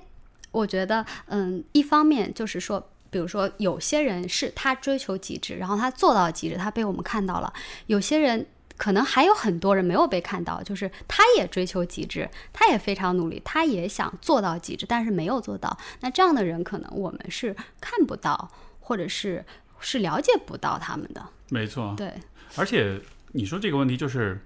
因为这说实话也是我学生就大学时代其实特别大一个困扰，因为以前我老觉得，呃，比如说我在学业上，我在事业上，我的发展应该是追求极致的这种的，嗯但就是当你去这样去设定目标的时候，嗯那么所有的休息的时候，所有放松的时候，所有的闲散时候，就会盖上一层负罪感，对对对，然后就 就就都是不能浪费时间。对就不能正念的。对，就不能正念的去，比如说去去去玩耍，不能正念的去哦，我有这样的有这样的，比如说，嗯，快要高考的前两个月，可能你在吃饭的时候，你也想着呀，快高考，然后你这这个饭很好吃，但你不能感受它的美好，对，然后你可能比如说跟自己喜欢的小伙伴坐在一起聊天，也没有办法全情的投入到那个聊天状态里，脑子里总有一根弦绷着说，哎，我还得没还有个，高考在那儿呢。就好像是就好像是你在未来设定了一个很诱人的目标，你的、嗯。你的内心就会忍不住想要时间旅行到那个未来的那个目标那儿去，对对想要去想象在那儿会发生什么事情。对，那这种就容易处在一个，就像你说的，嗯，时刻都是一个就是紧绷的。它可能是有的时候绷得特别紧，有的时候绷得不那么紧，但始终是绷着的嘛。没错，对，然后这样子陷就会陷入一个我以前会有的问题，就会陷入一个负面的循环，就是我什么事儿也没做，然后我觉得这浪费生命，我以后有可能就达不到我那个未来那个远大目标了。这个时候我就会很难受，我难受的时候怎么办呢？我就靠拖延来缓解压力，然后拖延的时候就更觉得啊，我又更加的没有希望，有我以负罪感。我以后更加的失败了，然后就会、嗯就是你就进入一个很糟糕的循环。对对，所以到了后来，就是我从这个循环当中解脱出来，嗯，你是怎么做到的？就就真的是因为有一天我就意识到说，嗯以以前我对自己未来的想象，也许是也许是不不切实际的，嗯。因为以前我的想象真的就会是觉得，我应该尽力成为我这个行业里面的嗯。这种划时代的人物，嗯。这种大师级的人物，嗯。就是说我会认为说。我不是说必须会成为，或者一定会成为，但是我觉得嗯如果我努力，我是有可能成为的。嗯就但是到后来，我就告诉自己说，也许我没有可能成为 大师级人物，嗯也许就我可以成为一个还 OK 的人，但是我不需要必须得做到大师级人物，我才对自己满意。嗯，就有点像是把那个目标调低了一点之后，然后你就从这个 这种这种浪费时间的愧疚感里就就解脱出来。然后，但是解脱出来之后，我就发现一个新的呃现象，就是我就能心安理得的写，就是这个混时间了。嗯嗯。但是其实人在混时间的状态里面，嗯，又会有另外一些东西能发挥出来。对，就比如说你的创造力，是的，你的想象能力是的，你的联想能力，嗯。你有很多新的点子啊、主意啊，就好像是你的，就好像是人的某一些东西是需要在很放松、很随意、很漫无目的的时候才才能解锁的。对。你在目的性很强的时候，你反而就这个部分就给关闭起来了。对对对，就是嗯，首先我觉得可能。我我小的时候有有有过类似的想象，觉得自己要成为什么什么样的人，一定要做做什么事情一定要做到最好。然后我我在想，是不是就是也跟整个文化环境有关系？比如说小的时候，那个可能男孩子看超级英雄嘛，然后女孩子看白雪公主，那就是最漂亮的人嘛，最美丽的人。然后呃小的时候会比如说读一些名人传记啊、什么的，都是一些优秀的人，可能。嗯，不知不觉中就会形成一个印象，哦，这个是好的，这个是被人敬仰的，这样是有意义的，这样是不白来一一次的，然后会慢慢的，大家都会会会会对自己的未来有很高的这种期望和，然后有掺杂着一些一些些的幻想。没错对，就好像是小时候说你要干嘛，我要当大科学家，对对对，就好像是你你只你你只有成为一个领域最顶尖的人物，好像这一切才是值得的。对，好像这一切才是有意义的，好像你才没有白活一样。嗯，对，包括小的时候，其实有的时候，呃，我我现在在回想，小时候别人问我什么，我也有说我要当科学家，但那个时候我在想，我对科学家有一个明确的，比如说一个一一一个比较呃客观的理解吗？或者说是我对这个，其实可能并没有。那个时候我们对科学家理解可能就是他说的话会被贴在墙上，对 对对，他说什么都是对的。而就是那种全国所有人都知道他对对对那样子的。但是就你能达到那个水平，也算是最顶尖的科学家了。就像是我们知道的科学家有哪些，那还不是那些最最最顶尖的。但是实际上他们的团队当中，可能还有几十上百个不那么出名，但是依然是科学家的。那那些人你也可以做的，但你只是听不到他们的故事而已。对，嗯，就是可能小的时候会觉得被听到，被大家都知道，然后就好像就觉得自己很厉害的样子。哎，但是你你有没有嗯觉得现在的这个就、就包括因为像电竞也都是年轻人的喜欢的项目，嗯你会不会觉得其实现在年轻一代对这个方面的这种压力也许会更大？因为社交媒体的存在，嗯你是更容易看到那些最火、最出名的这些人物，不管是电竞的选手也好，还是比如说网红也好，还是明星啊、rapper 呀、嗯。球星啊，各种选秀节目，就就其实大家看到这种、这种嗯示范、这种楷模是会比以前更多的，对，所以会不会说，其实年轻一代也会有更大这种压力，说啊，我要成为那个最光鲜亮丽、最顶端那个人？嗯，首先我声明一下，我觉得我已经不是年轻一代了，你 你你，我九二年的，奔三了。对，然后嗯好吧，那我我只站在我角度，你还是年轻一代。参照物不一样。然后，呃，另外的话，我我的一个就是作为一个呃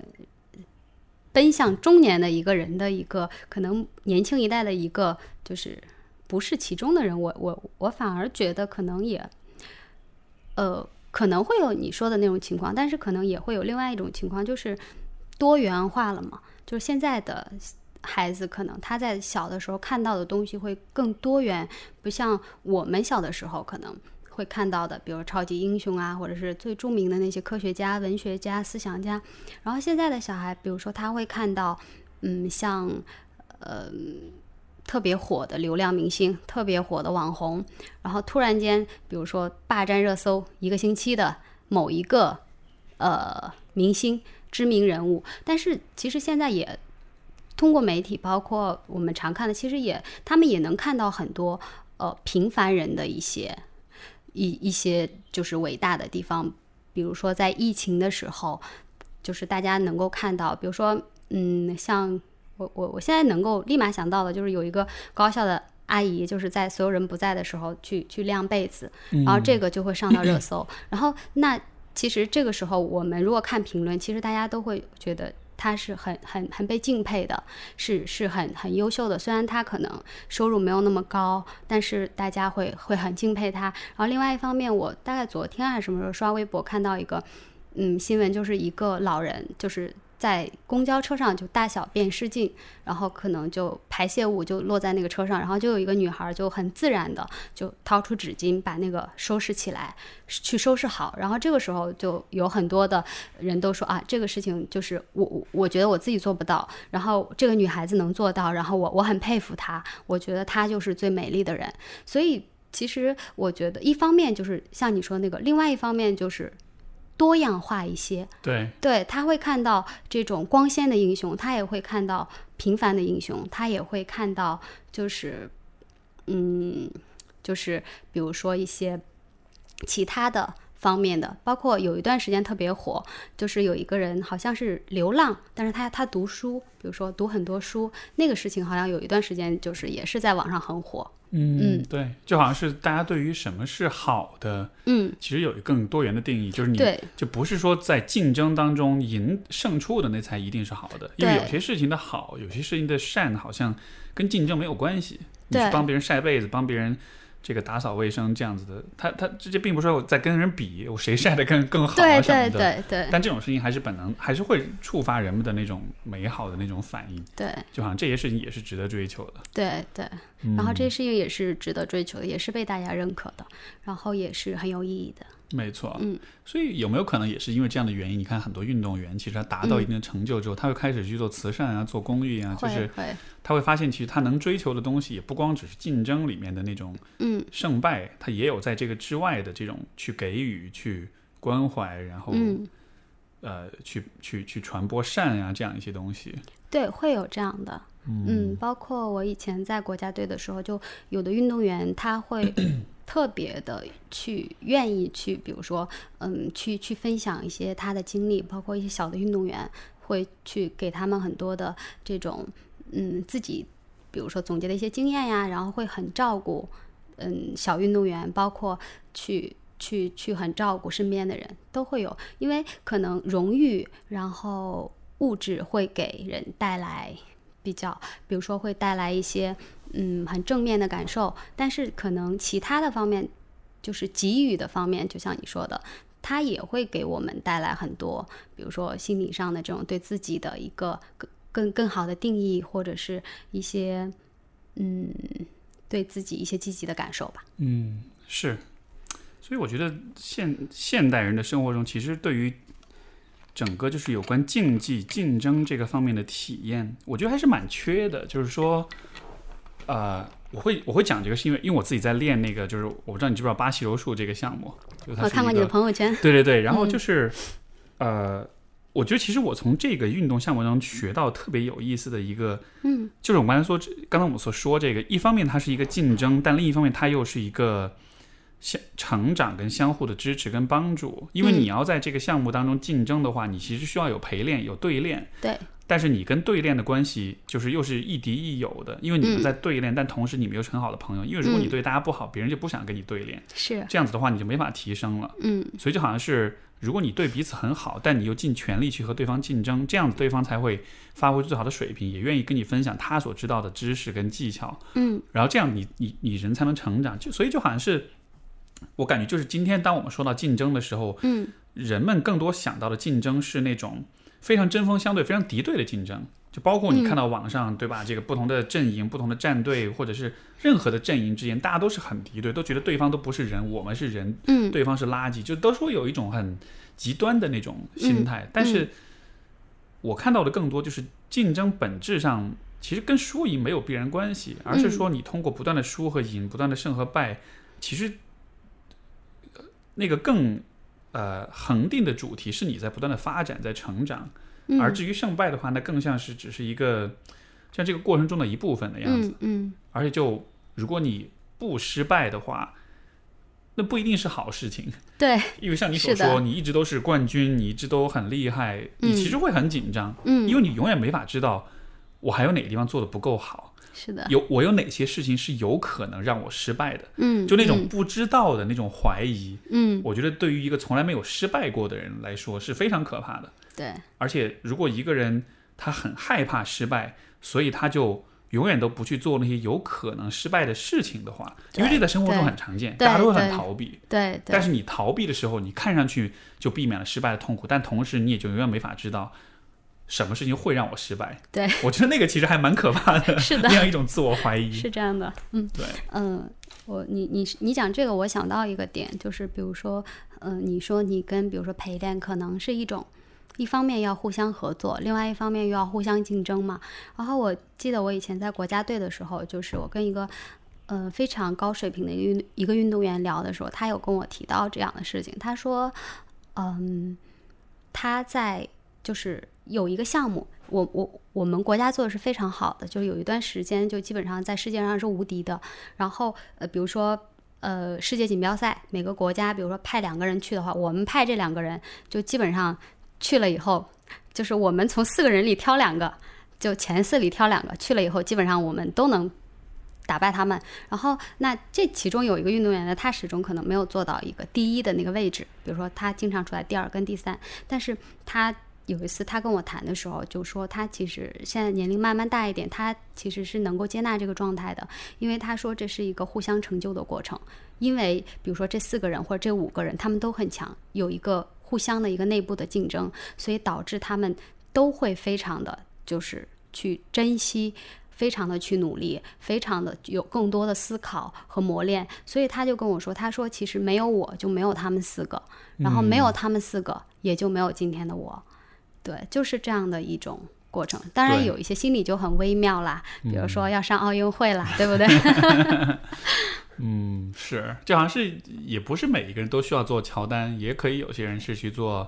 罗德曼或者皮蓬的那个位置，对，就是你你能成就别人的那种伟大，嗯，好像我觉得其实一定程度上你也在扮演这样一个角色，就你不是那个选手，但是呢你在帮着他们嗯，去去去拿到世界冠军，所以你其实也是那个过程中的一部分。对，就是嗯，可能就就好像演电视剧一样，有些人是台前，有些人是幕后，嗯，有的人出场就是会多一些，有的人出场就是会少一些。但是你比如说一个很好看的电视，其实哪一部分都都缺不了嘛，你不能只有那几个主角，对不对？在那里，嗯当时这个去年他们最终打败 G Two 的时候，嗯他们最赢的那一瞬间，嗯你当时你当时在干嘛？你当时什么反应？还记得吗？啊，我我想一下，我当时蓬头垢面的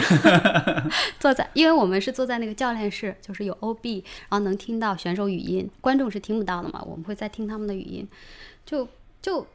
比较比较淡然吧。啊，是吗？是对对对，我我我对很多事情就比较淡然。然后后来那个就是有的时候就是赢了以后，那个镜头会照一下教练室这边，我一般就会看那个哪里照不到我，然后我就坐在那里，然后偶尔照我。然后后来我同学就发了一个动图说，为什么你每次都面无表情的？然后或说那个比如说有的就会觉得，因为比如说明天可能夺冠了，我今天我要把自己收拾的特别的那个什么，是吧？又要上台了嘛。但是我我我就很就很淡然，可能是因为，嗯，一方面就是在之前在国家队嘛，就是胜败什么的就看的会。嗯，比较淡一点了，对，再加上可能年龄也大了，对对，有对很多事情比较淡然。好吧，九二年的人跟我说年龄也大，然后嗯嗯会，对，会有一些淡然吧，然后嗯也会想啊，自己很幸运的。所以是不是当时房间里其他人都疯掉了，然后你哦会会会会会，就会突然间，比如说我在凳子上哇跳起来，就就这样子。好吧，所以你的这个角色确实比较特别一点，就是不管是胜还是败都很佛的样子。然后，但这样也许也是好事情，因为这样如果是败了的话，你也会很佛，但是你就会成那个可能是支撑他们的那个人。就是嗯，就就反正成败就比较比较平常心吧。因为以前我们在呃跟张老师的时候，我们跟运动员讲课，比如说很重要的一个就是平常心嘛，就是。胜啊败呀，你把它拉到你的职业生涯里面，它是一定都会发生的。然后再拉到你人生的这个长度的话，那胜败也都是会发生的。那比如说，如果这一刻我们赢了，那我们可以总结我们做了哪些事情是我们赢了。那如果我们输了，那这个事情我们也可以从中去总结嘛。没错。然后对，然后帮助下面做得更好。就好像是你不会刻意的对胜或者败。赋予它一些，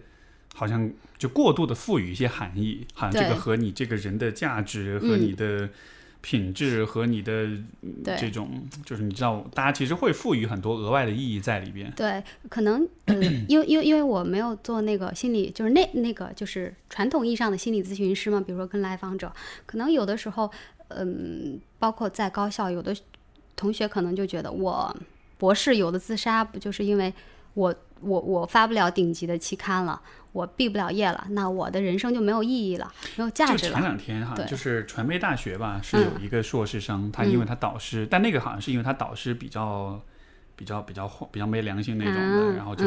不给他过那个论文，就啊怎么着，然后就跳楼了。对啊，对啊，就这种事情还蛮多的。然后其实，嗯，在队里，比如说呃，以前在那个。国家队的时候，也也有队员会这样讲，比如说，嗯，我觉得，因因为运动员可能几岁就被挑到那个省队啊、市队、省队、国家队这样嘛，就就开始练，然后或者是在市体校这样子就开始练，然后到他比如说二十几岁参加奥运会的之前，他可能都已经练了将近二十年了，然后运动员就会讲说，嗯，我觉得我前半生的这二十年都是在为奥运会这一件事情准备的，那。如果我奥运会没有比好，我觉得我活着没有任何意义了。那运动员可能还会，比如说说到一想到就还没有参加奥运会，一想到奥运会的时候他可能会失败，他就想着算了，要不跳楼好了，就会就会这这种压力是很大的。但是嗯，可能事后他会觉得，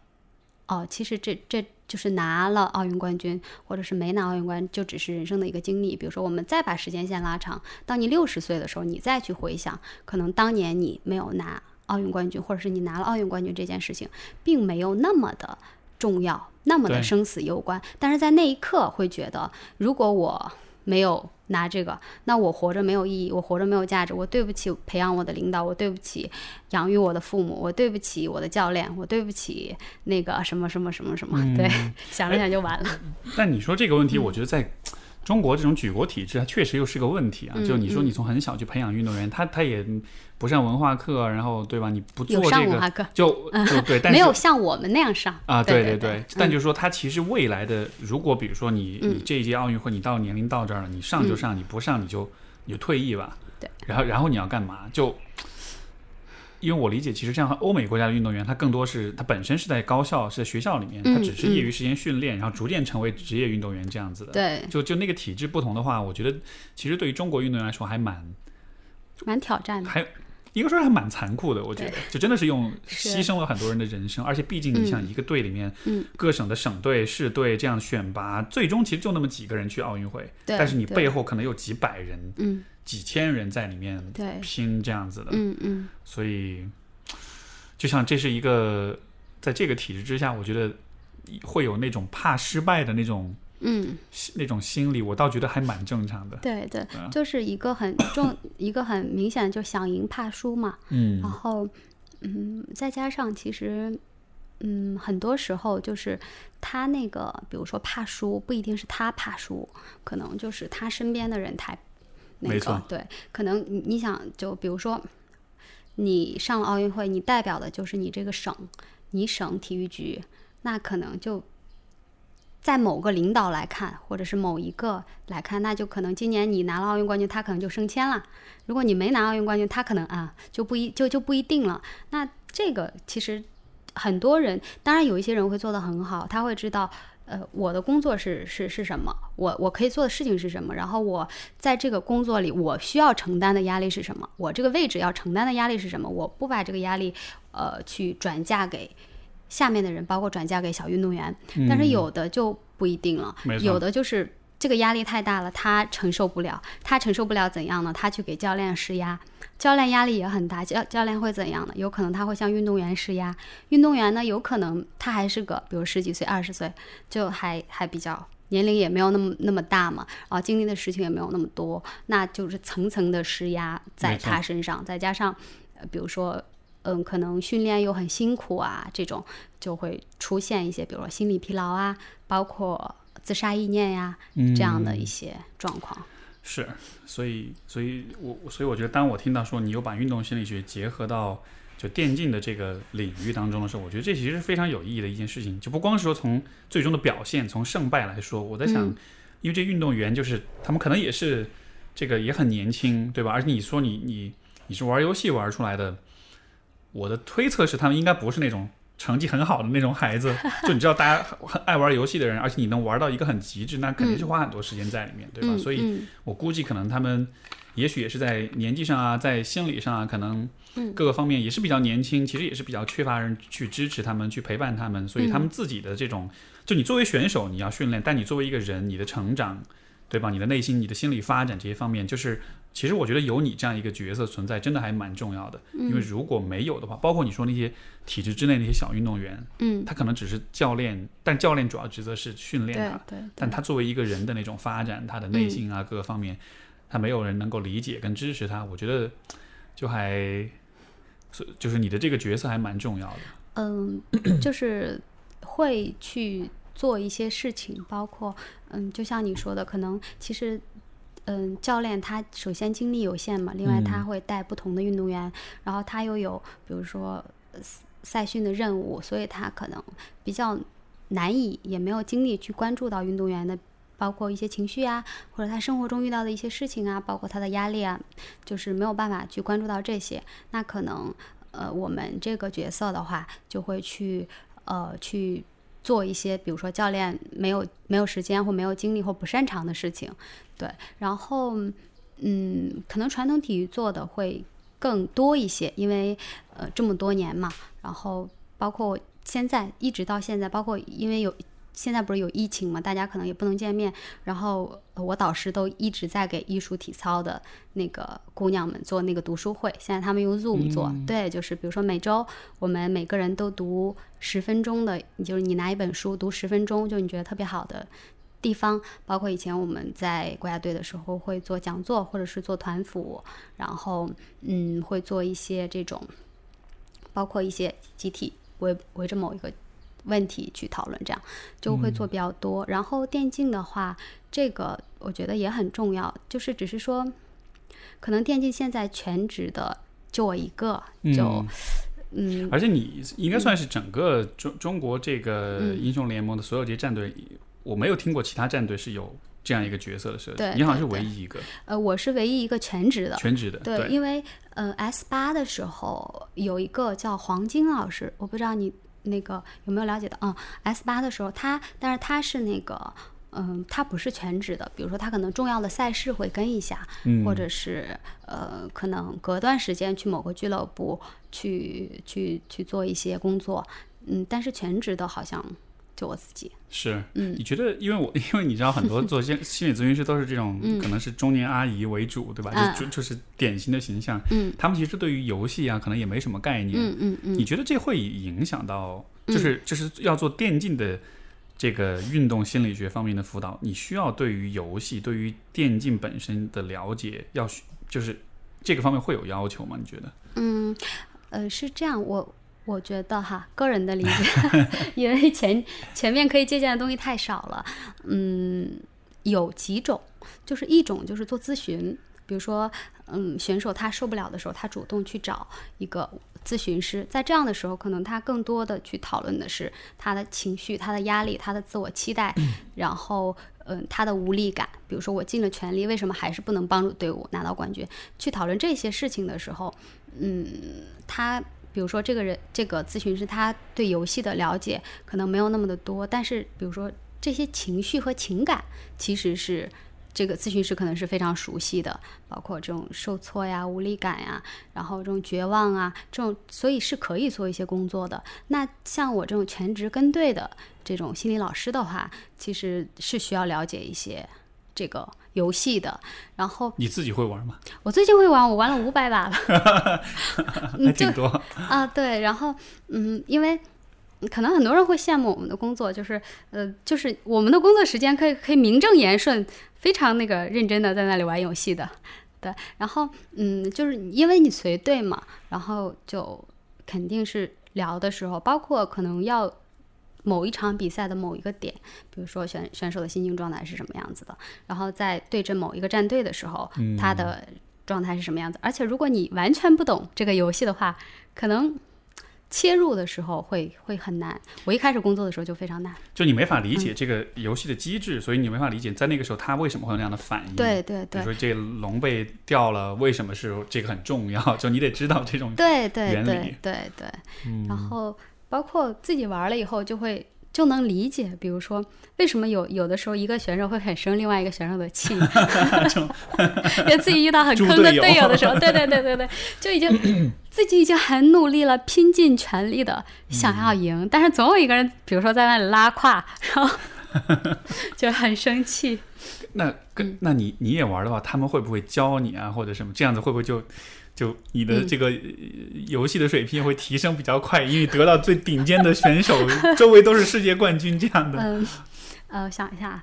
嗯，这个呢，就有选手尝试过，但后来放弃了，觉得我太菜了。然后，嗯，是这样，我觉得哈，比如说，我们举一个例子吧，就是呃。一个清华大学的一个教授，知名教授，可能他去教幼儿园的小朋友，他不一定有那个幼儿园的那个幼师教的好 啊。没错，是这样的，是这样的。这个确实是，就顶尖选手的那个实力和普通人之间的那个，就是专业运动员和一般人之间那个差距，我觉得站在一般人的角度，你其实是完全没法想象的。你可能会觉得他看上去做的事情，好像你稍微练一下也努力也可以，但是其实那当中的那个差距，我觉得。常人是完全，我以前在知乎上写过一个帖子，因为知乎上有个讨论很有意思，就说普通人和职业运动员之间的差距到底有多大，然后就有不同的人讲了他们在跟不同的运动员之间的这个较量。我也有讲，我当时说我那个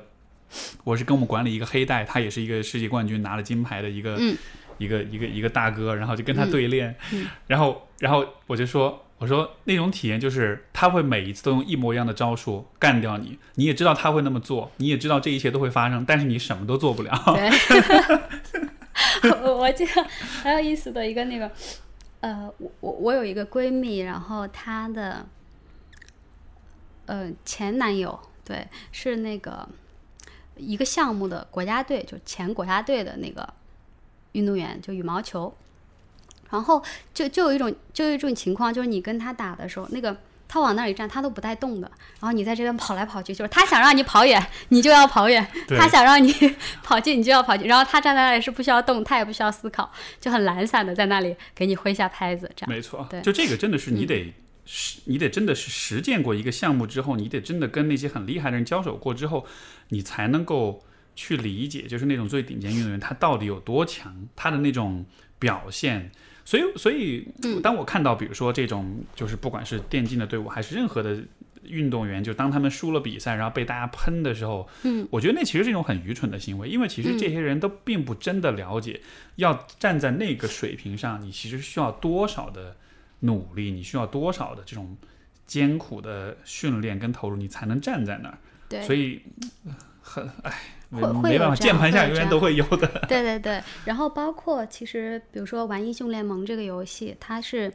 呃要从比如说一百个英雄里面，我们选五个，对面选五个，我们还要搬五个，对面也要搬五个。那在做 BP 的时候，就你选什么英雄是很重要的嘛。然后包括整个的组合，比如说 counter 或被 counter 这样，那。经常会有粉丝，包括一些其他的工作人员，会会给教练组支招，说：“哎，我觉得哪哪哪个英雄非常的厉害，你就你你试试，要不你试试，或者我觉得绝对这个 BP 不能给对面什么什么什么什么，就我我觉得要搬什么什么，就很多玩家就会比如说，哎，给那个官博留言。嗯或者是呃遇到比如说内部的工作人员的时候说，哎你你我觉得什么什么，然后就包括可能遇到分析师或教练的时候，他们也会去会会去提一些意见，但是可能嗯从我们一个内部人员的角度来看，就是这样想，比如说有一个教练，他曾经玩这个游戏，比如说有的就是玩就是。就是很厉害的玩家嘛，然后他，而且他一天二十四个小时，他可能有十二个小时都在都在盯着这个游戏，然后他身边又有各路的那个人在帮他，各种数据、各种网站，然后还有他身边还有一些顶级选手，他们就天天一起讨论，然后才能比如说，哎，得出点结论，可能我们搬对方这个英雄是好的，可能我们选这个英雄是有优势的，才能得出。对一点一点点结论，但是、但是那个观众就会，嗯，比如说他看了几场比赛，或者他玩了几把比赛，就哎那个英雄可强了，你们去试试吧。然后这个时候可能 就跟他们根根本不知道自己在说什么那种。对，就是就能理解嘛，能理解就是包括粉丝的嗯这种热情，粉丝对于。因为我们去看粉丝的初心嘛，就是很关心你，希望你赢，是是很能理解的。但是可能提供的信息，真正站在就是在这个位置上的人在看的话，可能参考的意义和价值没有那么大。嗯，没错。可能也许这样的状况下，更更好的一种方式还是，也许因为因为你刚才前面讲到一个例子让我印象很深刻，你说你为他们做的是确保这个房子不漏水，所以我觉得也许作为一个队伍的最好的支持，也是在外面狂风暴雨的时候，你也可以去帮他。嗯，想办法让这个房子不漏水，让他可以保持一个可能更平静、更平和的状态，给予他支持啊，给予他理解啊、鼓励啊，这样子的。对，然后呃，我觉得可能像我们这个角色的话，嗯，就是跟管理层啊、跟教练呀、跟呃就其他的工作人员啊、跟选手啊，就是之间的一个互相的配合是非常重要的。嗯，比如说有的时候会出现某个选手表现不好就。上热搜了嘛，反向冲热搜嘛，然后出现这种这种情况的话，就是大大家会，比如说可能就除了选手之外的其他的人，我们会很快的达成一个共识，就说我们，嗯，在遇到这个情况的时候，我们呃不去做什么，我们去做什么。嗯，如果有选手出现了，比如说强烈的嘲讽或者是强烈的鄙视的时候，我们要去制止，就就就就会达成这样的共识。对，就是。嗯，就像你说的，外面房子外面再大的雨，我们是没有办法控制的，但是里面我们就尽尽可能的去保护一下。嗯。嗯，很好哎，我觉得要是每一个人生活中都有这么一个房子就好了，我们可能就不会那么的害怕害怕失败呀、害怕这些起伏跟波折了。嗯，呃，最后再一个小问题，也是算是送给听众们的一个干货，就是。嗯因为其实你做的工作很重要一个部分就是保持大家一种很良好的经济状态，尤其是在很可能紧张啊、焦虑的状况之下，嗯能够保持一个很平和的心态。嗯，有没有什么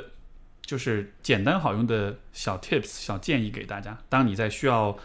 做一个什么事儿，但你又感到很紧张的时候，嗯或者你就感到很焦虑的时候，嗯。能做些什么来来平复心情，来克服这种焦虑？哦，那个小 tips 还挺多的，然后说几个供大家参考吧。然后大家可以把这个当成菜单一样，比如说你喜欢吃哪个，不喜欢吃哪个，哪个对你是有帮助，哪个是没有。嗯，比如说可能在面临挑战的时候，一个就是我们刚才提到的这个行为程序，就是你在面临重大挑战之前都都想好，比如说我。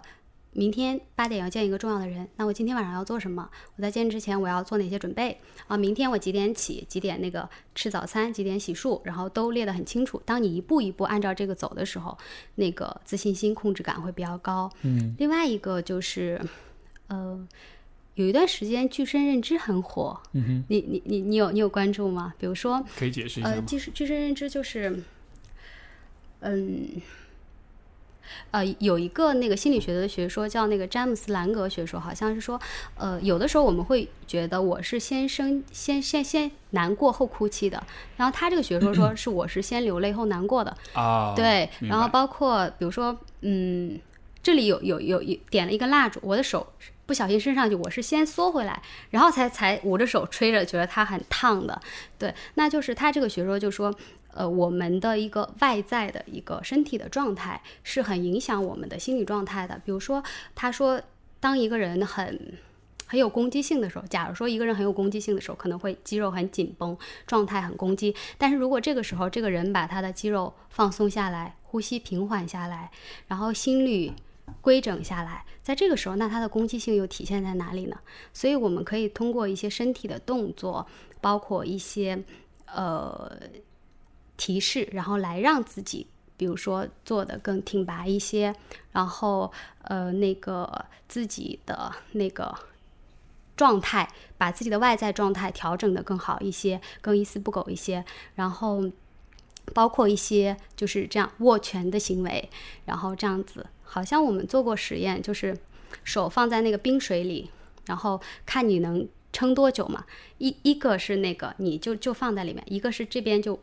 手里握个东西就握拳的状态，那可能握拳的这组他坚持的时间就会比较长一些。嗯，对，就是调整自己的身体到一个自信的状态，然后会影响我们的心理状况。然后还有一个就是我你刚才你刚才说这嗯个很像是我之前翻译的那个《人生十二法则》第一章就讲，就说嗯要要人要笔挺站立，昂首挺胸。嗯嗯嗯，就说你，因为你如果是一个失败者的状态，你就会很佝偻起来的。但你站直了的话，对你对至少心态上你觉得自己是个赢家。对对对，嗯我记得我有一个姐姐，就说她状态不好的时候，她会有意识的，比如说穿穿就比较正式一点的衣服，因为那个你穿很有的时候那个小西装你一穿就很难这样缩起来。对，对，那个状态一来，哎，那个自信心慢慢就会回来。嗯然后还有一个就是我们在讨论到你的那个事情的时候，因为你有提到那个那个落差嘛 对，所以呢，这个比如说、呃做一些预案嘛，就是事先想象一下。对对，然后事先想象一下可能遇到的问题，然后把准备做充足了。然后我记得有一本书里说，就是我们平凡人在面对很多不可控的时候，在那样一个关键时刻，我们能够依靠的东西是什么呢？就是我之前为之所付出的努力。对，就是把可能的情况都都做到自己能做的最好，然后心里就会比较有底一些嘛。嗯，对，然后还有一些，比如说做一些呃积极的一些想象，然后比如说可以去想象一下自己之前在面对很很有挑战的事情的时候，呃的一些成功的经历，然后会给自己带来一些自信心嘛。然后去想象之前，比如说每一次遇到挑战，自己都是做的挺好的，那这次应该也没有问题吧？对，嗯然后，嗯，可能还有一些，比如说去做一些腹式呼吸呀、这种，然后让自己比较平静下来。对，然后可以做的事情其实还蛮还蛮多的。对对对我感觉你给了好大的一个菜单。对，嗯，好的。那个就非常感谢杰杰今天的分享，我觉得这是个很有趣的对话，然后也，我就从你这里也看到了，怎么说呢，像是也看到了一个普通人不太平时生活中不太看到的世界吧，这样的非常有意思。然后，嗯呃，你你有这个任何的，比如说微博或者社交媒体的这种账号，什么需要宣传给大家吗？啊，暂时还没有。那你们的那你们的官战队的官方微博要跟大家说说看吗？呃叫 FPX 电子竞技俱乐部。好嗯好，所以这个、嗯 大家欢迎大家去关注。对，感谢感谢收听。如果你从头听到现在的话，那我觉得